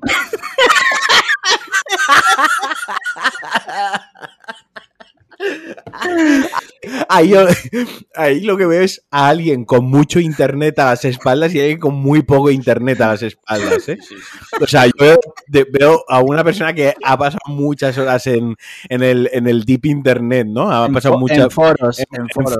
muchas horas en forocoche, muchas horas en vida extra, ¿no? Muchas horas en el IRC. Una persona que pasa contra ese pana, yo, yo no le vacilaría a ese pana. o sea, a ese pana no le conteste el segundo tweet. O sea, el segundo, para Santiago Segura, ¿por qué le contesta? O sea, eh, entiendo que le entres al primer tweet. Al primero lo puedo entender, ¿no? Eh, y más si estaba Sí. de desahogo con lo del COVID y le pilló de caliente, ¿no? El, tu- el tuit inicial de Santiago Segura, ojo, eh, racismo confirme. No, no. O sea, O sea, eh, Santiago, Santiago Segura dejando clara, dejando claro la- la- el tipo de escoria que es, ¿no? Él en, en- en su conjunto. Pero el, el otro, coño, no le entres al. O sea, la primera te la compro, la primera has caído, tío, pero no le sigas que el otro te, te está humillando, tío. sí, sí, sí, sí. Ay. Brutal. Continúa, continúa. otra, otra interacción y luego ya vamos con un pequeño especial de una recopilación de un Twitter en concreto Vale. y ya estaríamos prácticamente acabando. Eh, una conversación. Eh, uno dice, no sé, no, ve- no sé a qué cuento, a cuento de qué venía, pero dice, entre todas las burradas que hay, ¿qué cojones es un chico polla? Y le dice, se refiere, se refiere a Jordi el niño polla, que es un actor porno español bastante conocido y ese es su nombre artístico. Y le contesta, gracias Gonzalo. Bueno, gracias no, que eres un facha, que te jodan. Y le dice, "Pero que te entres, puto comunista de mierda, y te mueras con la polla. Esto así, o sea, sin más, entre dos, en una conversación que encima no habían iniciado ellos. O sea, es, brutal. Es brutal, es brutal. Eh, Ay. eh, Mientras buscas el siguiente, el, el- el de paseando muñecos, paseando a tu puta madre, eso es mitiquísimo. Eso lo hablamos Sí, sí, aquí, sí. de hecho. Ese lo tengo, si queréis, bueno, ya que estás, podemos hablar de Sí, él, sí. porque esa es la, la- la capilla sixtina de, Sí, de sí, para sí. mí de los tweets. Eh, Ya para empezar, o sea, eh, cuando sube Carlos Herrera la foto de, de esta Virgen en Semana Santa, Sí. y el otro dice, ya estamos paseando muñecos, ese tweet ya sí está muy bien, está Sí. muy bien. O sea, él ya está- pero es que el remate de paseando a tu puta madre Sí, sí, sí. Eh, eh, lo que os digo de que, de que, no sé, el número de sílabas, todo, eh, las consonantes, las vocales, toda la combinación es. Es, es de esos tweets, tío, es de esos tweets que los lees oyéndolos en tu mente. O sea, Sí. ese paseando a tu Sí. puta madre, Puta madre, sí, sí. lo, lo entonas en tu cabeza, ¿no? Incluso el paseando, ya estamos pasando, venga, ya estamos pasando muñecos, ¿no? Y el otro diciéndote, pasando a tu puta madre, te estás, madre. lo puedes oír en, en- en- en la calle, ¿no? Como si estuvieses delante mientras están cruzando esas palabras, tío. Creo que cuando me- mejor, mientras Aingeru busca los siguientes para darle chance, eh, creo que cuando mejor es Twitter es cuando se dan esas, esas interacciones tan de, tan, tan de calle, ¿no? O sea, tan Sí. de, de vacileo de cuando dos se pitan en el coche dos de cuando dos se, encabronan, que sabes que no van a llegar a las manos, porque lo que están haciendo es pegarse en el, pecho plateado palmas, ¿no? Como lo del comunismo, pues vete a la mierda, puto comunista, tal, facha, cabrón, ¿no? Sin venir a cuento, gana tanto cuando sabes que no están usando el argot este de vacilada de Twitter, subreddit, eh, niño, ¿qué pasa ahí? De soy el más especialito, el, de la, el de la fixie de malasaña, ¿no? Que luego, que luego coge Twitter, ¿no? Y pega las vaciladas. No, es cuando cuando más gana Twitter es cuando gente de a pie, gente escribe a lo campechano, a lo de cómeme los huevos, maricón Santiago Segura, ¿no? En plan, a la, burrada como, como se ha dicho toda la vida, ¿no? Creo que, o lo de las perras, ¿no? Lo de, es que he buscado eso y solo sales tú pidiendo perras, ¿no? Eso es muy, muy español, muy de la, muy de toda la vida, ¿no? Y creo que ahí es donde, donde gana, igual que lo de los muñecos, lo de pasando tu puta madre, es donde, lo de, lo del chochete, ¿no? Con las X así escrito, que sabes cómo se pronuncia, porque aunque lo escriba con X, sabes perfectamente cómo lo está pronunciando, eh, y por supuesto que es todo terrible, o sea, es todo cosas eh, atroces, atroces, o sea, interacciones atroces mm, mostrando miseria, lo miserable que puede ser un ser humano. Sí, sí, pero eso es, eso eso es lo bonito de Twitter, o sea, que, todo bien. Otra interacción chula, eh, que está, no la, no, no la conocía hasta que empecé a buscar y la verdad es que está muy bien, que es uno que pone, eh, la gente que no sabe usar atajos del teclado, o sea, te tiras cinco minutos para abrir una página web y yo no he puesto la mano en el ratón y he iniciado sesión en Windows, abierto cuatro programas de mi barra de tareas y estoy tranquilamente. Y le contesta, o comete un puño con un atajo de teclado friki de los cojones. Eso es a lo que iba. Eso es a lo que iba. Eso es a lo que iba. hay un, un, tuitero famoso que a mí me hace mucha gracia, que es Arevalo, que por ejemplo tiene un tuit muy mítico, que es... Arevalo, eh, que Arevalo el, el, real. El cómico. Sí, ah, vale, vale. Un tuit muy mítico que tiene suyo es citando a Jennifer López, eh, Jennifer López, un vídeo en el que sale mm, ella, pues, y pone música nueva, Bad Bunny, Jennifer López. Y él le cita y le dice, uno de los muchos admiradores que tienes en España, me dedico al espectáculo toda mi vida y me encanta, soy muy reconocido por mi humor, un saludo cordial. O sea, de balón, lanzando un, lanzando un triple eh, desde el centro del campo, ¿sabes? Pero, ¿y si cuela? ¿Y si cuela? ¿Tú te imaginas que cuela? sí, no, no me lo imagino. eh, eh, bueno, y, luego tenía eh, alguno de Alejandro Sanz, porque yo creo que no hay que, no hay que pasar por alto las barbaridades que ha escrito Alejandro Sanz. Ya, o sea, es muy diferente a todo esto, pero Alejandro Sanz es un tuitero, eh, o sea, al final es mítico ya, eh, por, cosas como, hey, soy yo, ¿me abres la puerta o entro por la ventana de tu alma? Que seguro que tiene Ese tipo de tweets Alejandro Sanz solo él sabe poner, o sea... para mí, sí. No, para mí el, ahora cuando acabes digo para mí cuál es el mejor tweet. Cuando acabes, cuando acabes. Vale, vale. No, solo quería, porque me hacía ilusión, hacer una pequeña recopilación de mis tweets favoritos de Pedro Sánchez para acabar. Vale, venga. considero que son los mejores. Dale, dale, dale, dale. Em, buenos días, I love coffee. Eh, buenos días in the morning. Ese, te juro, ese, te juro que es buenísimo, tío. El de Buenos días in the morning es tan mi padre, tío, eh, tocando los cojones. Mítico. Ser malos, buenas noches, colegas. Sí, ser malos, además. Ser malos. Ser malos, sí, sí, sí. Luego a este archiconocido con mis colegas en el restaurante Luna Rosa comiendo una pizza cojonuda. a casita que hace mucho frío. Y luego uno que he usado yo mucho, he citado muchas veces, que es día raro con pocas ganas de Twitter. Sí, sí, sí. lo que más me flipa, tío, lo que más me flipa es que él es consciente del meme y no los ha borrado. No. No, no, ahí sí, sí. Sí, sí. Quiero decir, porque obviamente cuando ya llega a presidencia, ¿no? A presidente del gobierno, pues hay un gabinete de prensa, muchos asesores detrás, son conscientes de cómo las redes sociales han traicionado a muchos políticos en muchos países y en muchas situaciones y saben de estos tweets. Quiero decir, porque, porque los y, los han deliberadamente, esos tweets todavía existen, por él siendo presidente del gobierno, además con las herramientas que tiene ahora Twitter para, para representantes gubernamentales de los países, el, directamente podrían borrarle todo el historial de los tweets y dejar que solo fuese el Twitter oficial del presidente del gobierno, ¿no? Pero y es esa, que... esa misma conciencia de que, de que son inocuos, ¿no? Porque al final lo que estoy comiendo una pizza me cojonuda, Sí, buenos no, días, no- hay maldad. na- no hay maldad, nadie te va a cancelar por, por ser ma- Hay gente que dice, es ser malo, el, pro- el, el presidente del gobierno no sabe usar el imperativo. Bueno, probablemente quien diga eso eh, meta gazapazos hablando, ya te digo yo, que, que uno Mm. cada tres minutos, ¿no? Eh, joder, no hay ninguna maldad, son todos inocuos, tío, son súper divertidos, súper de eso de, de padre, ¿no? Aquí en, el, en, la, en la pizzería Luna Rosa con los colas comiendo una pizza cojonuda, ¿no? Sería lo típico que, Sí, sí, sí. que tuitearía un padre o pondría en Facebook un padre que le acabas de dar esa herramienta, tío. Es, Es que todo- todos esos tweets son en plan vaya padreada y se la pela. O sea, es que es Tío, tal no, se la pela tanto que, la, que están ahí todavía, ¿sabes? Que ni nos han tocado. Para mí el mejor tweet es, o uno de los mejores es cuando eh, Antonio Banderas bendijo eh, a, a Alex Ah. Liam. Sí, Eso es sí, sí. mitiquísimo. Eso no es de una interacción tóxica, pero ojo, no a todo el mundo. eh, Antonio Banderas le ha hecho un repli bendiciendo su boda en Twitter, ¿eh? Mucho, Digo. mucho ojo al, al dato, ¿eh? Sí, sí, sí, grandioso, grandioso. Muy agradecido de aquí, Antonio. Antonio.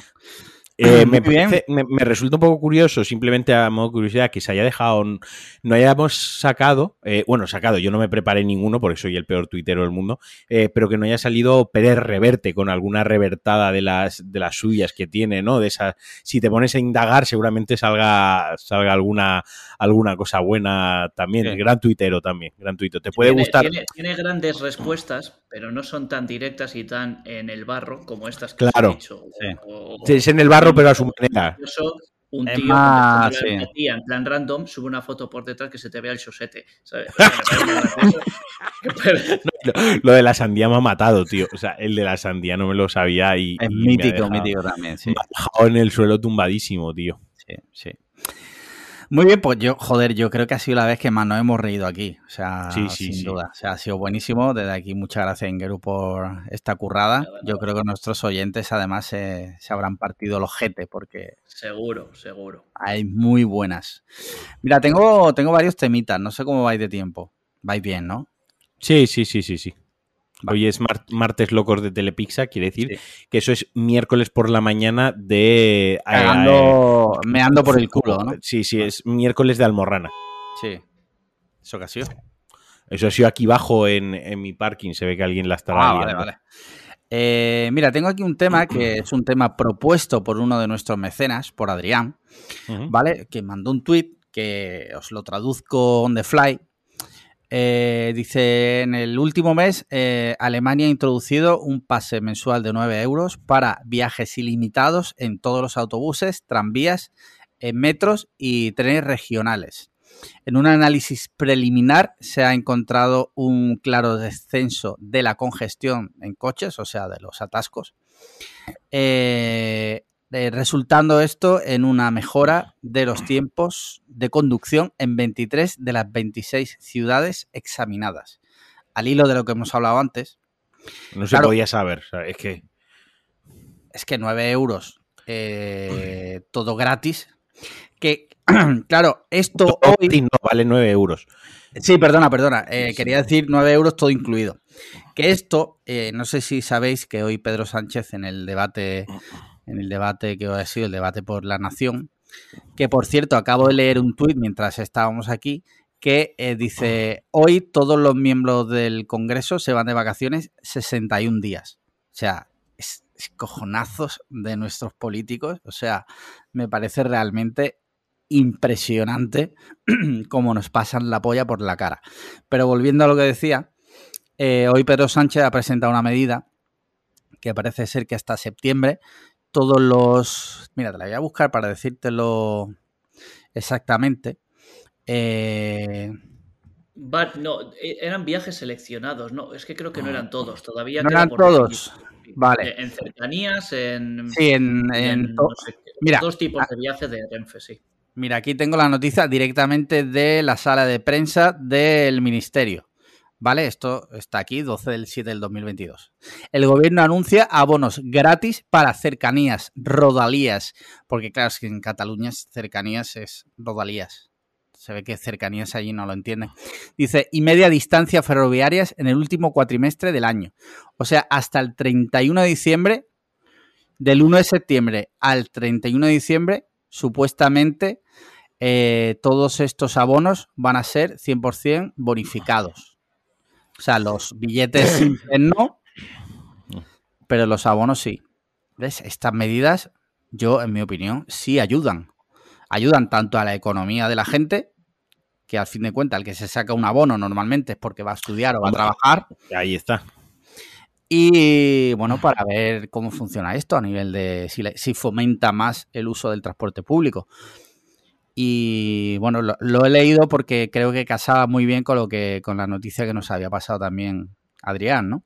Claro, cuando tú haces medidas, en mi opinión, reales, que no son solo, hay que usar más el transporte público. Si usas el coche, eres nazi. Hombre, pues si me dices eso, a lo mejor ya uso el coche más.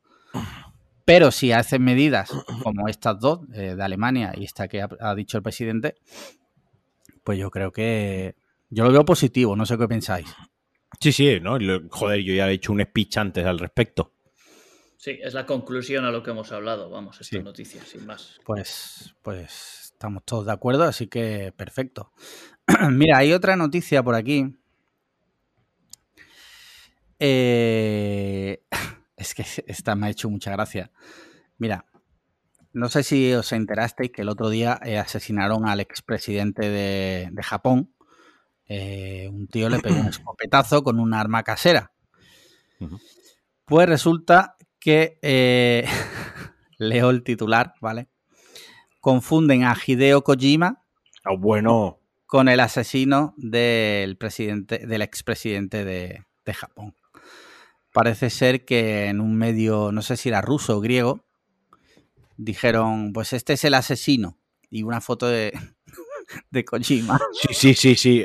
pusieron varias fotos porque él tenía pues como una con un gorro que salía pues eh, con una estrella rusa comunista, ¿no? Un símbolo Pero de, de, cosas que tiene Kojima, porque, por ejemplo, para quien no conozca a Kojima, pues es un creador de videojuegos que su principal obra, su principal obra ha sido Metal Gear Solid, ¿no? Y todo lo que comprende la, la obra de Metal Gear es una trama de espías y de la guerra y la Guerra Fría en sí, pues es una parte muy, muy importante de la trama. Dentro de todo su trabajo de, documentación, localización, todo este trabajo que se hace cuando vas a hacer un producto o, una obra, mejor dicho, perdón, de estas características con este mismo y este cuidado, pues obviamente pues tiene, pues a lo mejor tienes un, gorro de la Guerra Fría, una chaqueta del ejército no sé qué, un maletín del no sé menos, pues porque lo has pues para hacer mockups de estos, pues luego para llevarlo al juego, ¿no? Que sea todo más fideligno y tal. Y, Kojima, eh, una cosa que le caracteriza, que es una persona que en redes sociales, no, pese a ser uno de los grandes genios y creadores de nuestra época, no tiene miedo a hacer el ridículo en, redes sociales, ¿no? Pues si se tiene un gorro que le queda mal y haces una foto de con cara de japonés ahí, lo haces. Si tiene que hacer una broma con Norman Ridus ahí como que le va a pegar un bate, lo hace. O sea, es una persona muy, muy dada a la broma consigo misma y no le importa. Entonces, pues había bastantes fotos, bastante material que daba para que, a ver, para montar un artículo. Sí que, sí que es cierto, me, me parece totalmente surrealista, porque es que estamos que vale que no conozcas los videojuegos, me parece estupendo, vale que no conozcas a Hideo Kojima, pero nadie en la redacción, nadie, nadie, nadie, de verdad, absolutamente nadie en esa redacción, en ese medio, nadie conoce a Hideo Kojima, nadie, absolutamente nadie, le suena de, de, pasada, es que me parece muy loco el tema, tío, o sea, me pareció una ida de olla importante. Y luego tú imagínate ser Hideo Kojima, que estás ahí con tus cosas de genio y de repente te llega el tweet del medio francés donde están poniendo que tú, que tú te has liado a escopetazo con el ministro japonés. japonés Parece ser, según he leído en Vandal, que va a iniciar acciones legales contra ese medio. Sí, sí, sí, no, lo dijeron, puso un tweet eh, Kojima Productions, que es la, su estudio, ¿no? Puso un, un tuit desde el estudio diciendo que iban a emprender acciones legales, que, lo iban, a, que iban a investigar las opciones legales y cómo, cómo iban a tratar y, desarrollar el, tema. Y, me parece bien, tío, porque nosotros estamos riendo, el, meme está ahí De, todos los que conocemos los videojuegos, conocemos a Kojima, etc, etc, pero mi madre, por ejemplo, lo ve y se lo cree, ¿sabes? Mi madre lo ve y se lo cree totalmente. Mm. Eh, mira, otro tema propuesto por otro mecenas, en este caso propuesto por Mauro Fuentes, es una noticia de que McKinsey, que creo que es una que hacen estudios de mercado y demás, dice que para 2030 todos los eh, el entretenimiento en vídeo ya puede ser videojuegos en todas sus formas, será eh, mucho más inmersivo, gamificado y personalizado. He estado leyendo la noticia por encima y habla, por ejemplo, de que eh, a través de unos sensores y demás, si detecta que tu estado de ánimo es bajo, pues el juego pues mm, cambia para ser, a lo mejor se adapta a tu estado de ánimo. Si ve que estás cansado, eh, a lo mejor modifica el, te lo pone más fácil para que puedas jugar y divertirte sin frustrarte. A ver, esto es una, un de esto que hace a 2030, que en realidad no está tan lejos, porque estamos hablando de son 8 años. No sé yo cómo lo veis vosotros, que sé que sois bastante jugadores, porque muchas veces, ya sabéis, estas cosas, mm, en, en 2010 eh, todo íbamos a tener tele 3D y todo íbamos a ver películas en 3D en nuestra casa y la realidad es que eh, a mí esto me parece una, soberana mierda. Ojalá nunca llegue a producirse en los videojuegos. Quiero decir, eh, yo que soy, o sea, yo no tengo ni casco de realidad virtual porque yo soy de los que con la realidad virtual primera me mareo y segunda no me divierto, especialmente quitando de dos o tres experiencias. No soy, no, no soy un hard user de la VR ni soy una persona que tiene esa expectativa. Por ejemplo, ahora en teoría para finales de año, ¿no? Eh, se prevé que a lo mejor para aprovechando la campaña de Navidad, eh, Sony lance la PSVR 2, la, la, la VR de, de PlayStation 5. Eh, y Sandra, por ejemplo, sí me dijo, ay, pues si podemos, estaría guay pillarla, que a mí me gusta, que los juegos de miedo, que las no sé qué, a ella le mm. gusta, ¿vale? Yo no. O sea, yo es una cosa que, estoy out.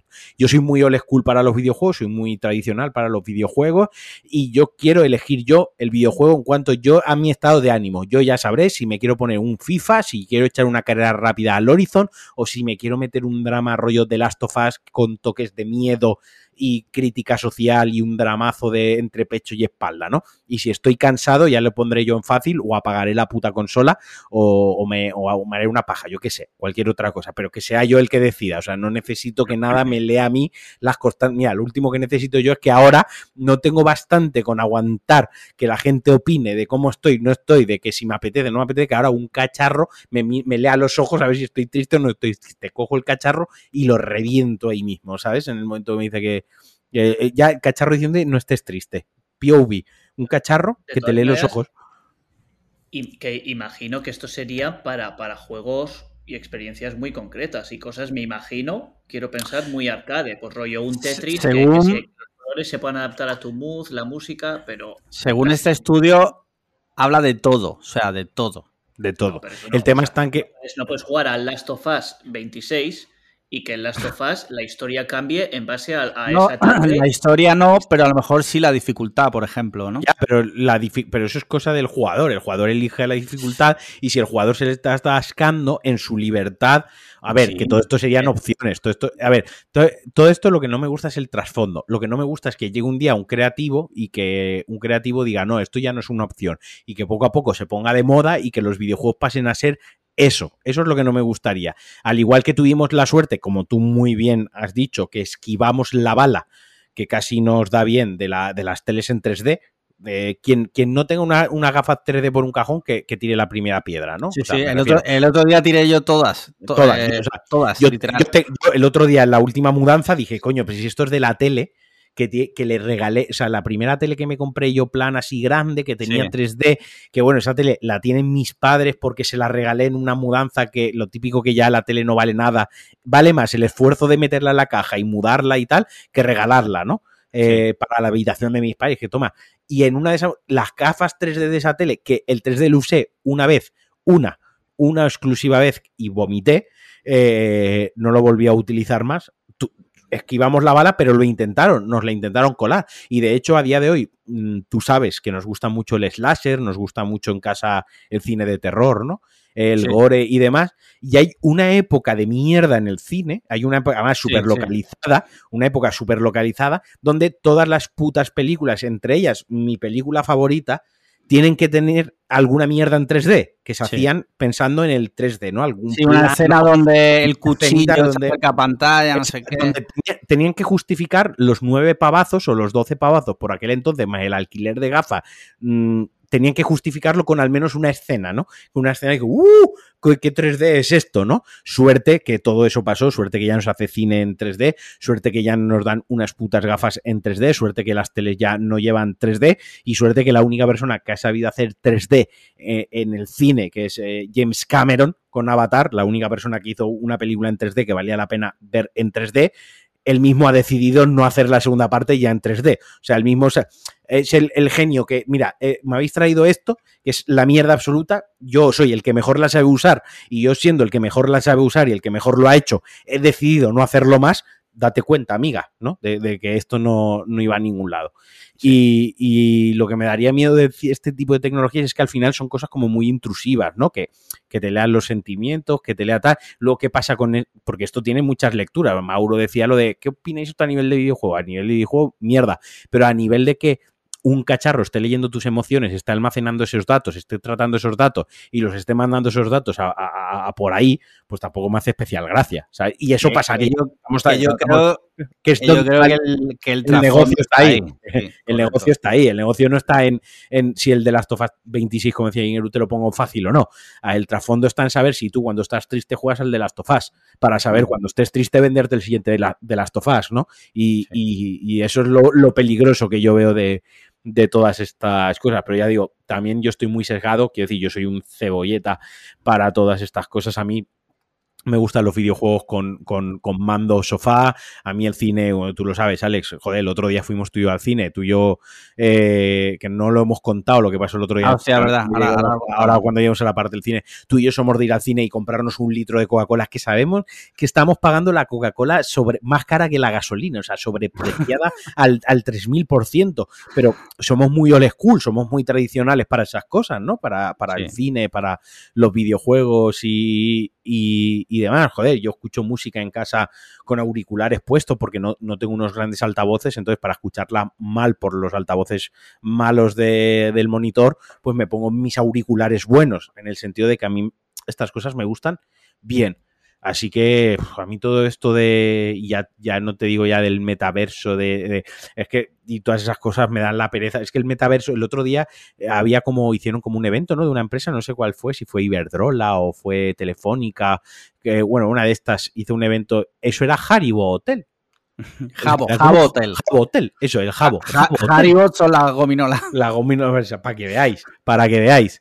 O sea, era el Jabo Hotel. O sea, entre el Jabo Hotel y lo que me estaban enseñando. Jabo Hotel, pero sin pedrastas. Eso, eso te iba a decir, era Hotel sin, sin gente, o sea, sin, sin, eh, sin gente totalmente mm, desquiciada y perturbada, haciéndose pasar por eh, niñas de 15 años para violar a un niño en Jabo Hotel, ¿sabes? O sea, la, la, cosa más chunga del mundo. Aingeru, dos puntos. Le lamería la a mi madre en Jabo Hotel. Ese va a ser el, no, no, no, no, Nada de la meta. Ah, en, Jabo, en Jabo Hotel, ¿no? Por ahí sí que no pasa. En Jabo Hotel no. Algo del chochete o algo de eso en el título. No pongáis nada de, mi madre. Ya, ya, qué broma, broma. A ver, yo con esta, este tipo de estudios, pues, en fin, hay que cogerlo siempre con pinzas, porque muchas veces lo que se prevé que va a pasar, luego no pasa, ¿sabes? Eh, luego en fin, eso lo, dictaminará el mercado, porque incluso la realidad virtual, yo la he probado una vez en mi vida, me parece divertida, pero, y me compraría una, pero no sería en ningún caso sustituto de mis partidas eh, a la Play, sería como un complemento para otro tipo de actividades, eh, tampoco la realidad virtual ha penetrado tanto, ¿sabes? O A ver, sí que, sí que, sí que te diría que, sobre todo las Oculus 2, que son estas ya que son totalmente inalámbricas, y que se pueden conseguir por 300, 400 euros. O sea, sí que a día de hoy, sí que, sí que es verdad que en 2022 la realidad virtual sí que ya ha quedado para quedarse como medio de, ha llegado para quedarse como medio de entretenimiento, ¿no? Porque sí que es cierto que... Pero no es alternativa a la videoconsola, creo. No, de momento no es bueno, y sí que hay gente que solo juega VR, en plan el Flying Simulator, el Elite Dangerous, eh, pues yo qué sé, simuladores de estos del Eurotrack, o sea, más a cosas más hardcore, más gente que tiene, pues eso, una, una cabina de simulación para vuelos y tal, ahí sí que le sacan mucho rendimiento. Y luego sí que tiene muchos juegos como el, el, el Beat Sable, este, el de la música que vas con las espadas láser cortando las cajitas, sabe el beat, o no me recuerdo ahora el nombre, que sí que sí que tiene gracia. Y, y, la, la, cosa de que Sony lance una consola eh, de nueva generación y anuncie que hay una VR de nueva generación para esa consola que va a llegar, es una prueba inequívoca de que realmente la que maneja el cotarro los videojuegos a día de hoy, que Sony, apuesta por la VR y si apuesta por la VR es porque la VR realmente interesa a la gente y hay mercado, hay dinero y hay tal. Lo que sí que es verdad que luego hay muchísimos otros jugadores, joder, estamos hablando de estamos hablando de una cosa de los videojuegos que estamos hablando en poner perspectiva que solo PlayStation 5, que no hay stock, ya hay 20 millones de consolas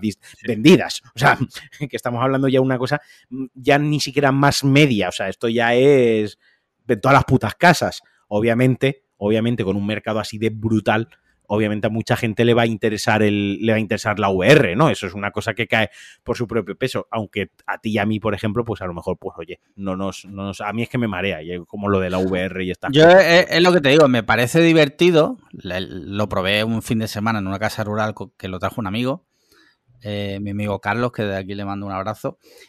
Pero eh, en ningún caso yo y sí, y, sí te digo que sí me lo compraría si ahora mismo la economía tal, porque creo que es divertido, pero nunca y en ningún caso como alternativa a echarme una partida a la Play. Nunca.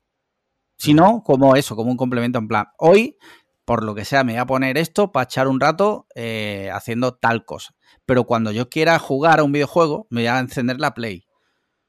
Pero bueno, eso soy yo. No sé, Engeru, ¿qué pensará? Que está muy callado. Sí, sí. No, yo también pienso que acabará siendo una alternativa. Eh, o sea, hay juegos que se van a seguir viendo en pantalla.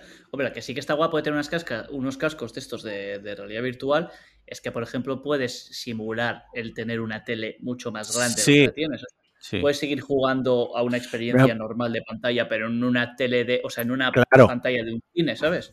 Sí, sí, yo he visto, yo he usado, por ejemplo, sí que la VR, alguna vez una cosa que sí me ha gustado es ver películas en VR. O sea, mm. porque, por lo que tú decías, porque ahí había como, podías ponerte como que estabas en un cine y podías mirar para abajo y ver la butacas, te podías poner lo que tú dices, te puedes tumbar y ponerte la pantalla a todo lo que te tu rango de visión, que a lo mejor si lo traduces es como una pantalla de 200 pulgadas, ¿no? Como un superproyector, ¿no? Y sí que es verdad que ahí la inmersión, sobre todo, y Alex, que le gusta ver cine a, oscuras, totalmente a oscuras, ¿no?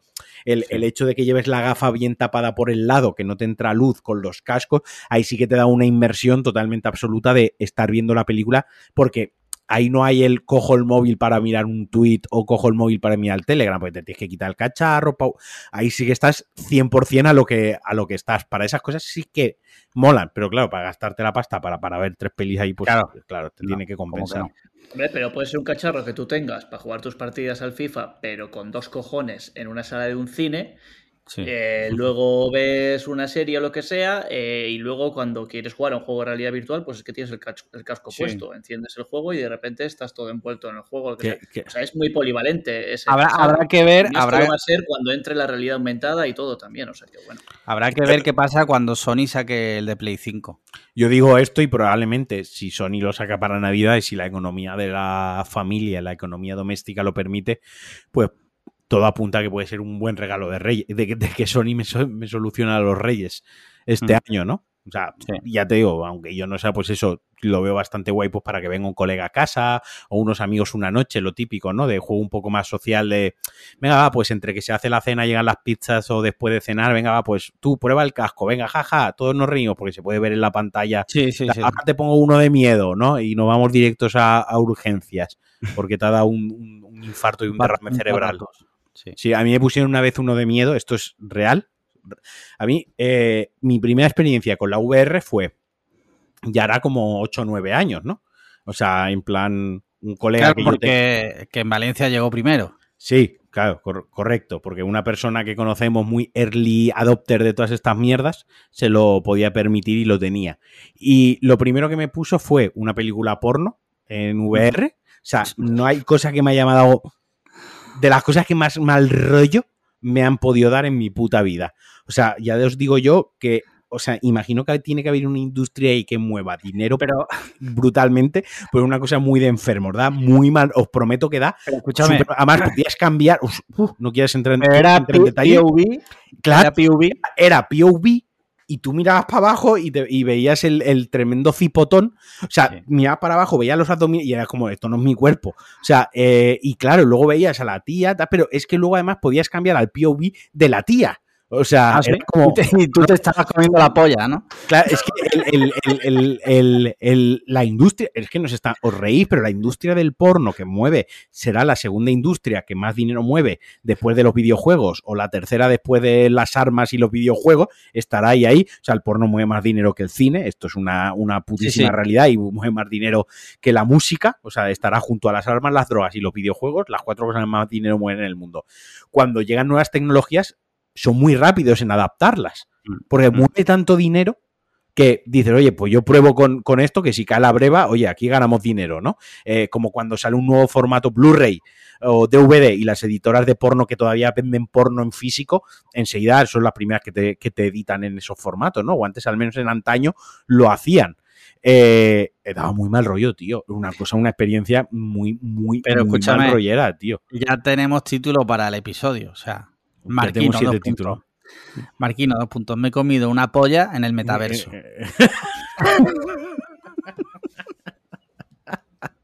Era, muy, era muy, muy mal rollo, tío, y ya te digo, era una cosa como súper intrusiva, ¿no? Y, además te lo ponen con todos los colegas en el salón y tú con eso ahí puesto es como la, peor sensación. Y acto seguido me pusieron un juego de miedo, ¿vale? Eh, literalmente literalmente aguanté con el casco puesto 7 segundos.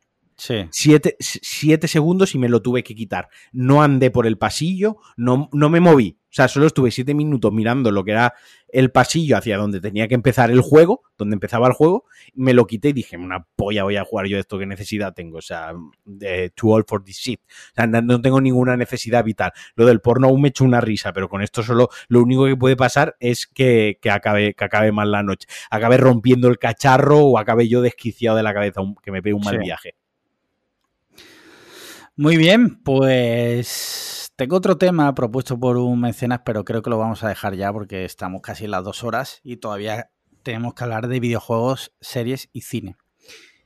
Eh, así que cambiamos. lo guardamos para la semana que viene, que estamos tú y yo solos. Lo tengo apuntado en la, en la escaleta. Videojuego, eh, Aingeru, últimamente, ¿estás jugando algo? Eh, pues acabé el Zelda, que lo estoy jugando eh, ¿Qué te ha parecido? Ya, el Zelda una barbaridad. Hay, un. Me vas a dejar que te haga un poco de spam. Hay un capítulo especial de Pulsa Start donde hablo de cuando yo jugué como tú al Zelda años después de que saliese el Zelda.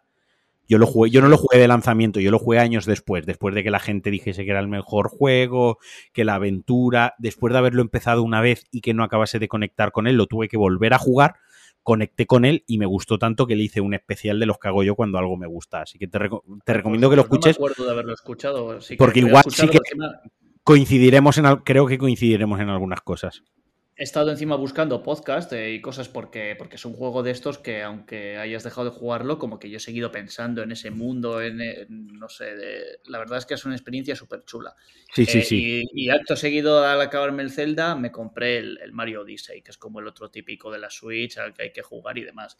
Y la verdad es que después de haberme acabado eh, el Zelda me está costando un poquito porque es un juego muy diferente, al final es un plataformas, es otro mood completamente diferente y el Zelda me ha dejado tan enamorado lo estoy Mira, ahí, pero es muy bueno también. ¿eh? Me gusta que hayas usado esa palabra, ¿no? Hayas usado enamorado, porque el título del programa que yo hice fue especial, dos puntos, enamorado de Zelda Breath of the Wild. O sea, es un juego que te enamora. O sea, es que creo que no existe una mejor palabra para, para, para definirlo, tío.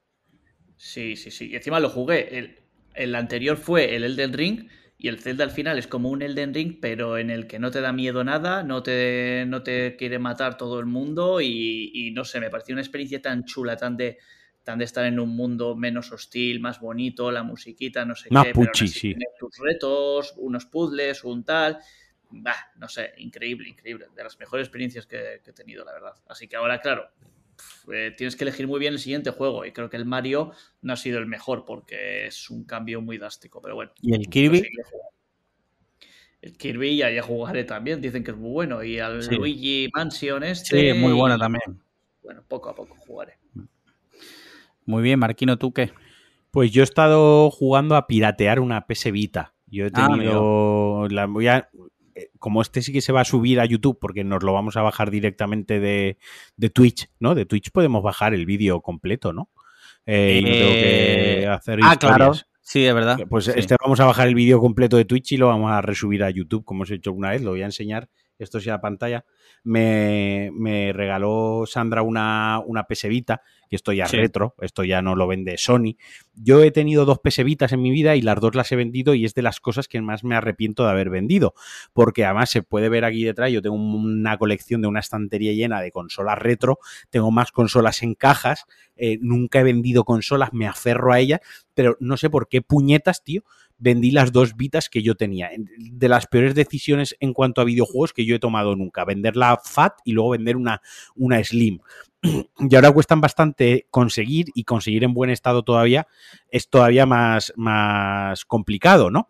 Y me, regaló una Vita y he estado pues esta semana jugando a piratearla, que es un juego, un juego en sí, eh, que yo sé que Alex, tú esto por ejemplo lo has hecho alguna vez con la Switch, ¿no? Es lo típico que... que la PSP en su momento también. Y es un juego en sí porque pues vas trasteando, vas buscando, luego vas diciendo, ah, pues me voy a meter este juego, y este juego, ¿por qué no guarda partida? ¿no? Y, hay unos que no guardan partida, otros que no se ejecutaban.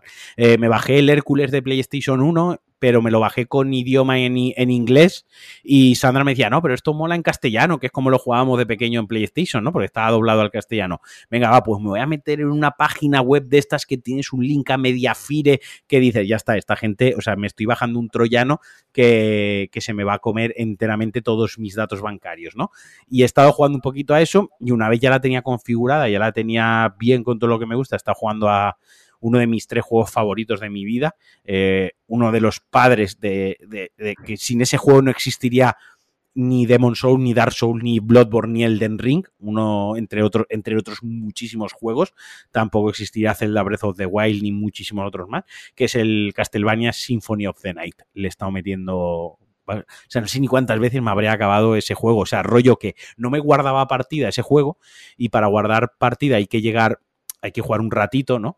Eh, y ya me hago speedruns. O sea, me hacía speedrun porque me sé de memoria por dónde sale cada enemigo, dónde tengo que saltar, en qué momento exacto tengo que darle a esquivar para llegar lo más rápido, me sé el recorrido de cabeza y, he estado jugando, eh, está jugando un poco a hacer el cebolleta, el abuelo cebolleta, a, estas cosas que te pasan más horas pirateando y trasteando con el, la escena y la, el homeware que luego realmente lo que, lo que juegas, pero es chulo. Y ahora ya me he metido, ahora ya que me la he dejado a nivel software bien configurada. Ahora ya eh, es la que compramos tenía la pantalla rayada, tiene un par de pantallitas de DR en la pantalla.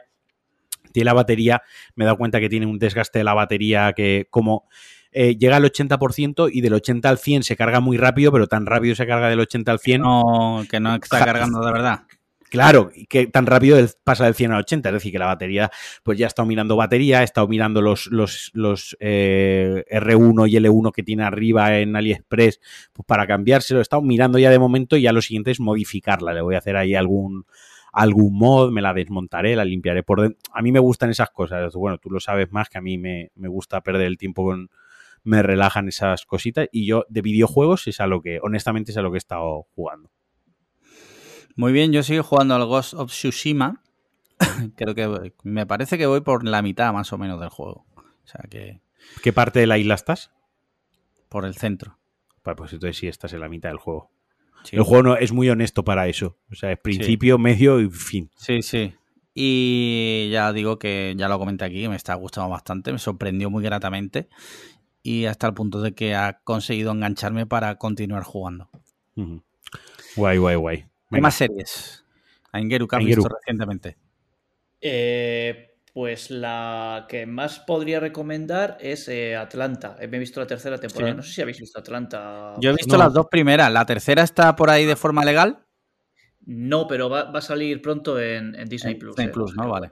Y, yo creo que la, mejor de la serie sigue siendo la segunda temporada, pero la tercera tiene bastantes altibajos, creo. Y, y aún así, los capítulos buenos me parecen buenísimos, buenísimos, buenísimos. O sea que solo por eso ya merece la pena, la pena verla. Pero luego tiene otros capítulos que, buf, y luego el reparto principal, como ya son mega estrellas, pues no aparecen en la mitad de capítulos. Y son, ah, sí. Claro, el resto de capítulos son como de, de, otra gente que están muy chulos y algunos de los mejores de la serie son esos, de hecho, pero, pero da un poco de tal, porque encima el reparto original a mí me gusta mucho. Tiene una química entre ellos brutal, me río un montón con ellos y, y, me gustaría verles más. Entonces, bueno, es una temporada que creo que merece la pena y una serie, en definitiva, que merece la pena mucho. La segunda temporada tiene un capítulo eh, que no sé qué número es, que para mí es de los mejores capítulos que yo he visto jamás en una serie, que es el de que va a la casa del, músico. Sí, sí, sí, sí. Bueno, es, bueno. Es, impresionante. O sea, es terror, una serie que es comedia o otra media, y de repente te mete un capítulo ahí de terror. Eh, que te lo juro que lo, vi un día que estaba yo aquí de Rodríguez, que lo hemos hablado de eso al principio, eh, y te juro que mm, por la noche tenía miedo. O sea, sí, sí, sí. Está chulísimo ese capítulo. temporada no llegan a tener ese terror, pero sí que siguen jugando al surrealismo, a crear ambientes raros, a crear ambientes incómodos, eh, cosas que no te crees y, lo hacen muy bien. Hay capítulos que de verdad llegan a, cosas desternillantes eh, en cuanto a las cosas que estás viendo y demás. Eso sí, está muy, muy enfocada, creo que mucho más que las dos primeras temporadas en el comentario sobre, sobre racismo, sobre, sobre todo, todo, ese tema. Comentan el racismo desde un montón de perspectivas diferentes y perspectivas que, que la verdad es que son muy interesantes y que yo no, no había pensado nunca en ellas, básicamente porque yo no sufro eh, ningún tipo de discriminación por raza. Pese, pese a ser vasco. Y ser tonto. que bastante. Pero no, son cosas que dices, coño, yo no había pensado en, en que el racismo pudiera tocar también desde esta vía, ¿no? Y hay capítulos de verdad muy interesantes y, sin más, recomendada. Y la serie en general, recomendada es de mis series favoritas. O sea que en Disney Plus tenéis las dos primeras temporadas. Mm, muy bien. Pues mira, y le daré un chance. ¿eh? Está muy chula, Marquino, ¿eh? de verdad que espérate si quieres a que esté en la tercera y así ya te la ves. nosotros, mira, porque ayer estábamos que no sabíamos qué serie, bueno, ahora contaré, no sabíamos qué serie empezar y ayer empezamos una y hasta que no la, ya me cuesta a mí, ya lo he contado muchas veces, a mí me cuesta mucho seguir una serie, así que cuando empiezo, tiene que empezar una y acabar una. Yo esto de ir mezclando series no, porque las abandono. Pues dime, dime tú qué, estás viendo de series. Pues hemos empezado a ver la última temporada de los Peaky Blinders y... Ah. Y qué desastre, tío. Qué desastre. ¿Sí? No jodas. O sea, eh, mira, estaba yo viendo el capítulo y me estaba quedando con una sensación y estaba diciendo, mira, esto tengo que ser yo. esto tengo, que ser yo. Eh, ya sabes tú que yo, joder, habitualmente cuando algo no me gusta o algo no me cuadra o me chirría, suelo pensar primero, primero de todo, suelo pensar que soy yo, ¿no? El, el problema, ¿no? Y luego pues lo traslado a otras personas o lo hablo con otras personas y ahí ya calibro, ¿no? Hasta qué punto estoy en lo cierto o hasta qué punto patino y tal. Y estábamos viéndola y sin decir yo nada, Sandra dijo lo mismo que estaba pensando yo. dije, vale, pues entonces no soy yo. O sea, el problema no estoy siendo yo. Y es, eh, sin hacer spoiler, porque sé que tú la querrás ver, la última temporada. No sé, sí, no, sé si a, no sé si a Ingeru le interesa Peaky Blinders o no va con él. Pero bueno. No he visto nada, pero tengo pendiente empezarla, ¿eh? Vale, pues el tema es que eh, esto no es spoiler, ¿vale? Esto pasa una cosa ya no, no se puede, pues el primer capítulo, poco se puede spoilear, pasa una cosa que todo el mundo sabemos que pasa por, porque una actriz falleció del cast. entonces, es obvio. la tía no sé qué. Poli. Eh, es, obvio, es obvio que en el primer capítulo de la putísima última temporada ese personaje muere, pero, pero básicamente, pero porque no podían grabar ya con ella. O sea, esto no es spoiler, esto es una cosa de sentido común. Quien se ofenda por esto porque es un spoiler, eh, de verdad es que no sabes cómo. El día que te mueras no vas a poder seguir haciendo cosas después, ¿vale? No vas a poder seguir trabajando ni yéndote con tus amigos. Eh, así va la muerte. Entonces esta mujer no podía seguir trabajando ni actuando. Entonces, pues bueno, eh, Thomas Shelby eh, decide dejar de beber desde ese día, ¿no? Vale. Y la serie da un salto de cuatro años. Hablo, estos son los diez primeros minutos del capítulo. Da un salto de cuatro años al, al, al futuro. Pues bien, los 40 restantes minutos de la serie, Sí. literalmente en escena tras escena, tienen que reiterar y repetir que Thomas Shelby ya no bebe alcohol. De maneras variopintas, ¿no? Tienen que dejarlo. Y lo estamos hablando Sandra y Yumi. Y, y Sandra y un momento y dijo: Es que parece una serie para tontos. Y es justo lo mismo que estaba pensando yo. Y yo pensé, digo, esta serie ya, con todo el respeto, y mira que yo no soy de decir estas palabras ni de expresarme así, todo el mundo lo sabe y tú sobre todo lo sabes más. Yo no suelo, intento no, no, no, no, no utilizar la, la cultura o, la, o las series y tal, ¿no? Para poner el baremo cultural ni la inteligencia de nadie ni tal.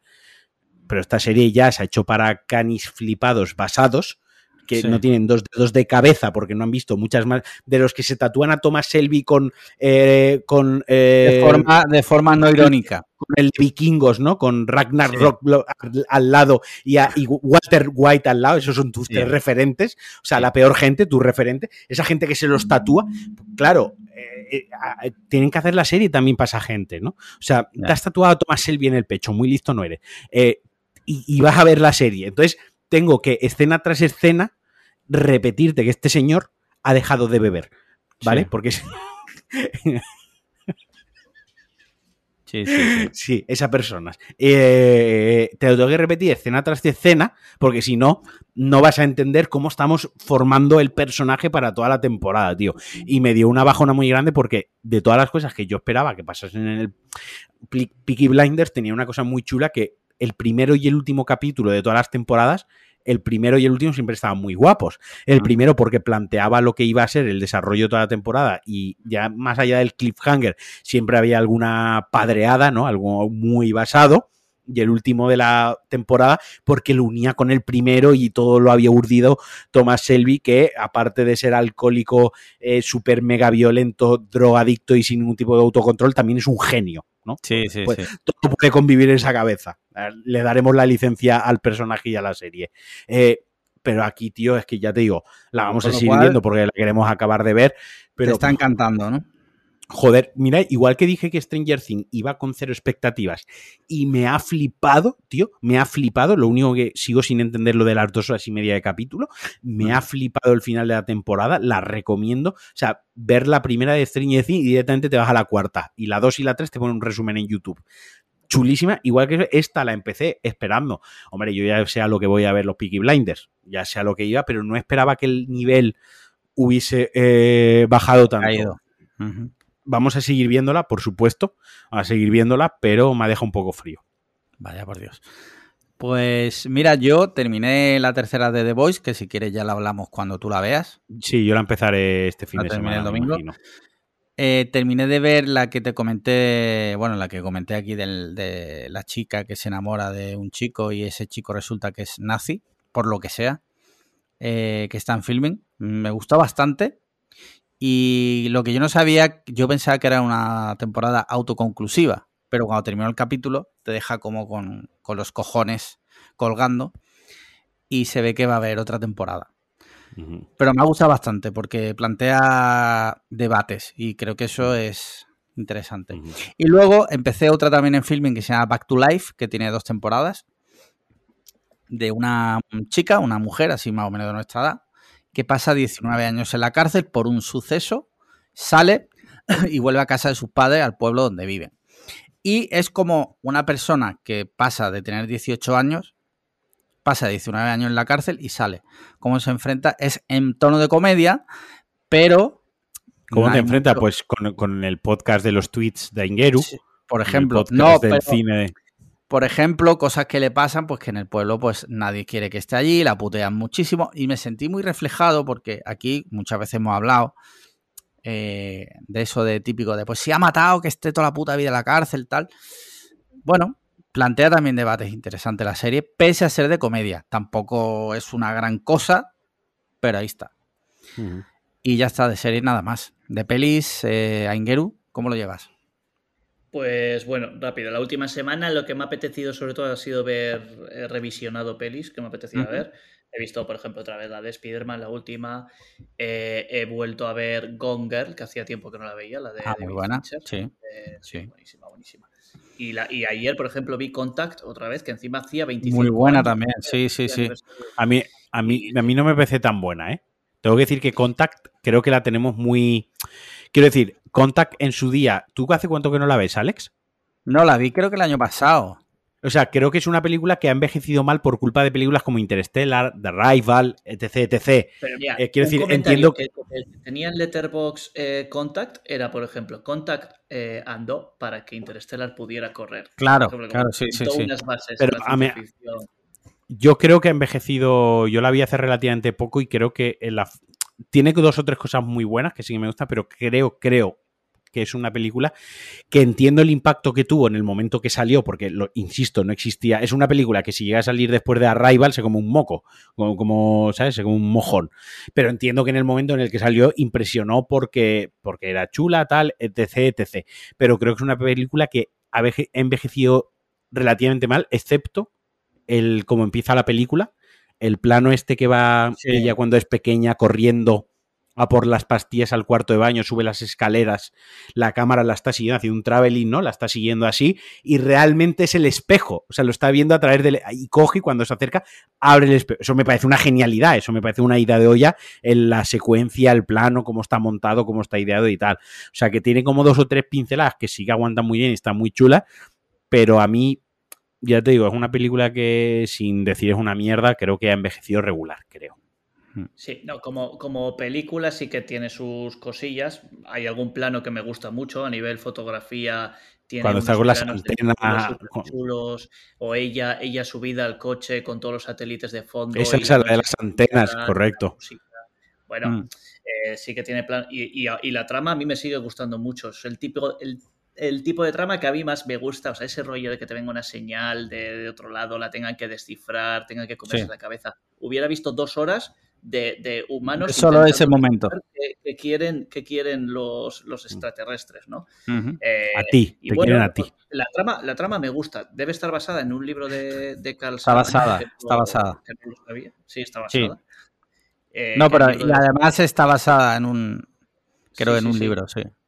Y, la trama es lo que más me gusta. Luego ya la película, pues sí, podría haber sido mejor o peor o tal, pero no sé. Tiene, tiene ciertos debates también encima filosóficos, religiosos. Es una película, al final va sobre la fe y es, es de, de una tía, de, de- de- empieza la película siendo una escéptica, a- acaba teniendo un discurso súper bonito sobre, sobre la fe, sobre creer, sobre dar un paso a ciegas y, y demás. Y todo ese recorrido que hace el personaje también me gusta.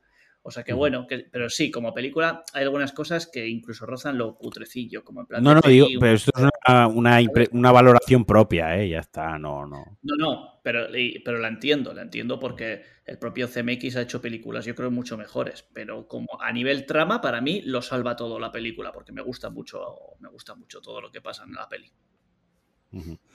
Muy bien. ¿Qué- ¿Tú, Alex? ¿Algo que, aparte de lo que hemos visto juntos? Aparte de Thor, vi en Amazon Prime Video una que se llama My Song, que sale el actor. Bueno, esa es la este- de este que va sin guion, el Sí, sí, James ¿no? Sí. que no le, dieron, no le dieron script y tenía que improvisar todo el rato y él iba correcto. descubriendo la trama a la vez que la descubre Sí. el espectador. Creo que esa era Sí. la premisa, ¿no? Esa, esa es, sí. A mí me ¿Te gustó gustó? bastante. A mí sí. Luego me metí en Letterboxd y empecé a ver eh, opiniones de la gente. Y de estas veces que dices tú, o he visto una película distinta, o yo no sé, porque la ponen bastante a caldo. De hecho, en Letterboxd tiene un 2,8. Yo le di un 4. Yo, yo siempre puntúo antes de ver las opiniones ajenas. Y no sé, a mí me gustó. A mí es que este tipo de películas son mi target totalmente, o más bien yo soy su target. O sea, películas donde desaparece un niño y a ser posible mm, ha sido violado y asesinado son mis favoritas. Eh, cuanto más gráficas, mejor. Y, y es- es- la verdad, me, me gusta. Eh, y esta eh, tiene bastante de eso. O sea que. Y luego creo que lo hace bastante bien para hacerlo improvisado. Creo que lo hace bastante bien, bastante solvente. Y el resto del reparto también está bastante bien. Entonces, pues yo, yo personalmente la recomiendo que la tenéis en Amazon Prime Video. Vale, vale, vale. Mm. Y luego vimos Thor. Thor. Eh, eh, bueno, antes de hablar de Thor, y así acabamos muy rápido, yo lo que he visto ha sido una película que se llama The, The Gallows, La Horca, Ujú. que es una fun footage de estos, un footage Sí. eh, de terror, muy mala, no la veáis, eh, Sí. ya os la ahorro yo, o sea, está en HBO, eh, si pasáis por encima y decís, uy, esto tiene buena pinta, no, huid, no la tiene. Y luego vi una película que yo la veía mucho de pequeño en casa, porque le gustaba mucho a mi madre, tío, y está en filming, está en filming, que es eh, un cadáver a los postres. No sé si la conoces de si te suena Sí, sí. una película de- del 70, y- bueno, cine clásico, una película del, del 76, es un, un, digamos, es un puñales, puñales por la espalda, un Knives Out, ¿no? Pero del año, pues eso, Ujú. 76, porque al final es una película de misterio asesinato policial con, con comedia, vaya, que Peter Sellers es uno de los, de los protagonistas, ¿no? Sale también Truman Capote, sale Nancy Walker, le sale, joder, eh, El de Colombo. El de Colombo sale también. O sea, tiene un pedazo de reparto que simplemente hay tres personas vivas de todo el reparto. De hecho, sale eh, Maggie, Maggie Smith, la, la profesora Minerva de Harry Potter, que está jovencísima, pero jovencísima en esa película. Y como digo, es al final es como una novela, es como los 10 negritos de Agatha Christie. Es una cena que organiza el dueño de una mansión para pasar un fin de semana y reúne a los cinco mejores detectives del, del mundo y les dice que va a haber un asesinato esa noche, ¿no? Y entonces tienen que resolver un asesinato que todavía no se ha producido y no sabe a cuál, no saben a cuál de todos es a quien van a matar o si todos van a ser las víctimas. Todo esto con un tonito de humor, obviamente, pues, insisto, está Peter Sellers por ahí, a poco que hayas visto un poco de cine de Peter Sellers y lo conozcas, pues sabes un poco cómo va el, el- el humor de la película y tal, pero ya te digo, Colombo hace de Colombo, el actor de Colombo hace de Colombo, pero no se llama el personaje Colombo, pero es el mismo personaje, Sí. y es cine clásico, que pocas veces hablamos de cine clásico, la tenéis en filming, la tienes en filming, yo la recomiendo porque es una película divertida, que es una película que entiendes luego, pues películas como la de Puñales por la espalda, ¿no? Que, que dices, joder, es que tiene esto 40 años de diferencia, lo estamos flipando todos, qué buena es Puñales por la espalda con ese tonito humor y esto ya se hizo hace 40 años, ¿no? Y, y parece que lo menospreciamos por la ley Angeru de que todo lo nuevo es mejor que lo antiguo, aunque sin lo antiguo no Siempre. existiría lo nuevo, siempre, ¿no? Así que yo os la... Os la y luego vimos Ace Ventura, eh, película que a día de hoy no se podría realizar. Sea, es una película que los últimos 20 minutos de la película o los últimos 10 minutos de la película a día de hoy lo que no sé es cómo no nadie la ha cancelado o nadie ha dicho por qué no borran Ace Ventura, ¿no? Porque es lo más transfobo que existe. O sea, eh, el final es lo más transfobo. ¿Tú lo has visto, Ingeru? Ace Ventura Creo también que está sí, en pero hace filming. tiempo, no me acuerdo, ¿eh? no Es- me acuerdo es- del final. o sea, entonces. A mí me encanta Es Ace heavy, Ventura. es heavy, sí, es que sí. a mí me encanta Ace Ventura porque es la época de Jim Carrey, ¿no? En la Mm. que le daban libertad absoluta a Jim Carrey. O sea, era la película son como mini sketches de Jim Carrey metido en ese papel, ¿no? Y es como, haz lo que quieras, improvisa, haz el payaso. Pero sí que es verdad que el final de la película a día de hoy ha envejecido fatal, es terrible, o sea, el final es atroz. Eh, es tan atroz que te ríes porque sabes de lo mal que está a día, a día de hoy.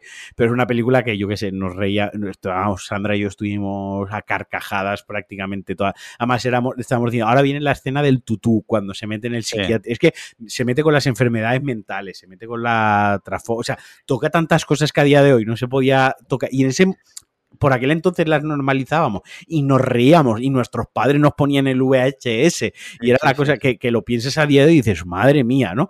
Pero la, solo la primera escena, tío, yo cuando lo vi, cuando está con el paquete de, de que él está, que se ha disfrazado el de UPS, que va reventando el paquete por la ciudad, el primer comentario que le dije a Sandra y que iba el steelbook de, de Batman de Alex, o sea, ya Sí. valió, ya valió ver la película, tío, ya valió ver la película. Sí, sí, sí. Y ya cuenta tú lo que, ya acabamos muy rápido, cuenta lo que nos pasó en el cine y, y decimos que vayan a ver Thor eh, Sí. eh, Love and Thunder, porque vale Amor y trueno. divertidísima, Mira, eh, la película. fuimos al cine, quedo con Marquino, lo recojo y tal, vamos para el cine. Llegamos al cine Y menos, menos mal que Marquino dice, vamos a comprar ya las entradas, porque yo estaba... Yo soy muy pesado para eso. Sí. Digo, bueno, venga, vamos a comprar la entrada, aunque quedaba un buen rato, ¿no? Y subimos a la taquilla, mira, dos entradas para Love, eh, o sea, para Torta, en versión original. Dice, vale, Dice, hay un pequeño problema y es que el aire acondicionado de la sala va al 50%. dice, está al 50%. Al 50%. Que lo que pensamos fue, eh, que lo tiene oferta abajo, o sea, es como, sí, sí, que está al 50%. Eh, eh, y le digo, pero ¿cómo? ¿Que no funciona? Dice, no, al 50%. Dice, yo recomiendo que entréis en la sala, que veáis la temperatura que tiene y si os interesa os vendo la entrada. Va, esto es en Cine Sur, ¿vale? No es en Cine Pepe. Esto es Cine Sur. Total, que vamos a la sala, eh, literalmente 47 grados dentro. La cara de Inguero es que Cine Sur y Cine Pepe es exactamente lo mismo. Alex lo está diciendo como, esto es Cine Sur. Cine Sur, te lo cuento yo, Alex, fuera del sur no existe. yo hasta que no llegué aquí no a Cine Sur. ¿Qué quieres que te diga? O sea... Imagino que sea Cinesa, igual que aquí tenemos Cinesa, por ejemplo. pero, Cinesa, también hay Cinesa. Sí. Ah, vale, pues Cinesur es Cine Pepe, Alex, pero bueno. Sí, sí, pero... Eh, pero bueno, hay varios Cinesur por aquí, traen películas en versión original, tienen UHD, en fin, que se les presupone eh, algo serio, ¿vale? Bueno, entramos en la sala literal 47 grados. O sea, literal. se podía respirar. se podía respirar. Eh, una sala tapizada en un centro comercial que le está pegando el sol así en recto en, Málaga eh, a finales de julio. O sea, es que directamente no lo habían encendido los hijos de puta. Total, que le de... nos fuimos, no le dijimos nada, nos fuimos y tuvimos que buscar otro cine. Claro, el, más cercano, la película ya había empezado hacía 15 minutos y tuvimos que irnos hasta Fuengirola para poder ver la peli. Que no pasa nada, porque bueno, que nos fuimos, estábamos de tarde de bros y nos fuimos. Y, disfrutamos la peli, ¿no? Pero vaya movida, porque tú imagínate que compramos las entradas por internet. ¿Qué, hubiera pasado? Porque eso lo pensé yo luego. Claro, no, no, sí, sí. Si compras las entradas por internet, tú te plantas allí, 47 grados, te quedas totalmente desnudo en la sala o qué cojones. O sea, hubiese sido un poco incómodo tú y yo solos desnudos en esa sala, viendo Thor Love and Thunder. Pero incómodo, incómodo para el... incómodo para los que están revisando con las cámaras que ven la, sala en blanco y negro, ¿no? Mirando mientras se pajean, diciendo, no es mi paja más orgullosa, la verdad. Como la que se ha hecho alguno con Carolina Morín, ¿no? O sea, el tipo de paja así que no es orgullosa. Sí, sí, sí. Pues nada, yo creo que con esto, joder. Beth, Thor, que está muy divertida. Es como coger Thundercats, es como coger Flash, la de los 80, es como coger esas películas de, de aventuras y de ciencia ficción medio de serie B que hacían en los 80 de superhéroes, pero ya con presupuesto, con es una comedia. O sea, es que ni siquiera ya, para mí ya no es. Yo salí de allí diciendo, he visto una comedia de acción no he visto una película de acción que me ha hecho. Es, comedia, es comedia. comedia. es, ya literalmente es, Ragnarok aún tenía más de superhéroes, acción con toques de comedia. Pero esto mm. ya directamente es, Taika Waititi o como coño se llame, nunca lo digo bien. Taika, eh, Taika Waititi, por lo que digo siempre, si él no se sabe mi nombre, yo no me tengo que saber el suyo. Eh, y haciendo, pues eso, pues un What We Do in the Shadows pero con la licencia de, de Marvel, caso, la licencia de Thor. El, caso es que hay mucha gente que no le está gustando esto, ¿eh? que, gente, que, sea comedia pura, gente que no le está gustando. Gente que obviamente no sabe de cine. Gente que no sabe, que no sabe, que dentro, que igual que Sam Raimi te hace eh, del Doctor Extraño y el Madness of the Multiverse, que es una película con tintes de terror. O sea, si yo cojo una película de Marvel y le doy drama, Endgames, Infinity War, eh, No Way Home, le doy drama y lloriqueo, nos flipa. Yo cojo una película de Marvel y le doy un toque de terror, nos flipa. Ahora bien, cojo una película de Marvel y me la llevo y hago una comedia, ya no nos gusta. Porque yo creo que hay un puntito ahí de masculinidad frágil de, gente de, wow, soy yo literal Thor. Y ahora me han cogido a Thor y me han metido una película de risa, porque es una comedia de estar talada por momentos, que tiene un puntito ahí de masculinidad frágil que no, que no acaba, que creo que se lo deberían de revisar, de verdad. O sea, si ves la película y no entiendes lo que estás viendo, que es una película, una comedia, eh, y te parece una mierda, es que literalmente no, no seas pro de TP al aire. Ya han dicho y ha dicho el Taika Waitiki este, el Waitiki Taika o como coño se llame, del este, el Tataki de Atún, que solo hará la quinta parte, solo hará la quinta parte si Chris Hemsworth eh, continúa en, y que va a continuar porque Chris Hemsworth fuera de esto eh, no está haciendo muchas cosas. O sea, que le interesa continuar. y ha metido en la película, sale el Zapataki, salen tres hijos suyos, o sea, está ahí, ha metido toda la familia ahí en la maquinaria Marvel, ¿sabes? Sale hasta la madre de Engeru. ¿Sabes? Correcto. No podía se, la, se la folla Thor, se la folla Thor. Hombre, te digo una cosa, a mí sí me folla Thor. claro. Dato, buena dato. Si, si, Thor, si, si Thor se ha follado a tu madre, Thor puede ser tu padre. Yo lo dejo ahí, para cerrar, para cerrar, lo dejamos ahí. Sí. Este es el nivel, este es el nivel a las 21.37 de, de martes 12 de julio. Muy bien, pues hasta aquí el capítulo. Muchas gracias, Ingeru. La verdad que, joder, qué risa nos hemos echado con los tweets, tío. Un placer. Buena selección. Seguro que, seguro que a la gente le ha gustado. Sí, sí, yo creo que sí. Y muchas gracias si habéis llegado hasta aquí. Y ya sabéis que 5 estrellas en Apple Podcast, eh, comentarios y likes en iVoox, y haceros mecenas, patreon.com para podcast clickhanger. Y si habéis estado en el directo, oye, quedan 10 personas, muchísimas gracias por haber estado ahí, chavales. Muchísimas gracias. Y, ya está, yo creo que nos, vemos la semana que viene, ¿no? Venga, sí. Un besito. Pues venga, un besito. Chao. Hostia, tío, que no la da a grabar, colega. Hostia, tampoco le he dado al streaming, al streaming, no le he dado al directo. No le he dado al streaming, tío. Como la has liado, colega.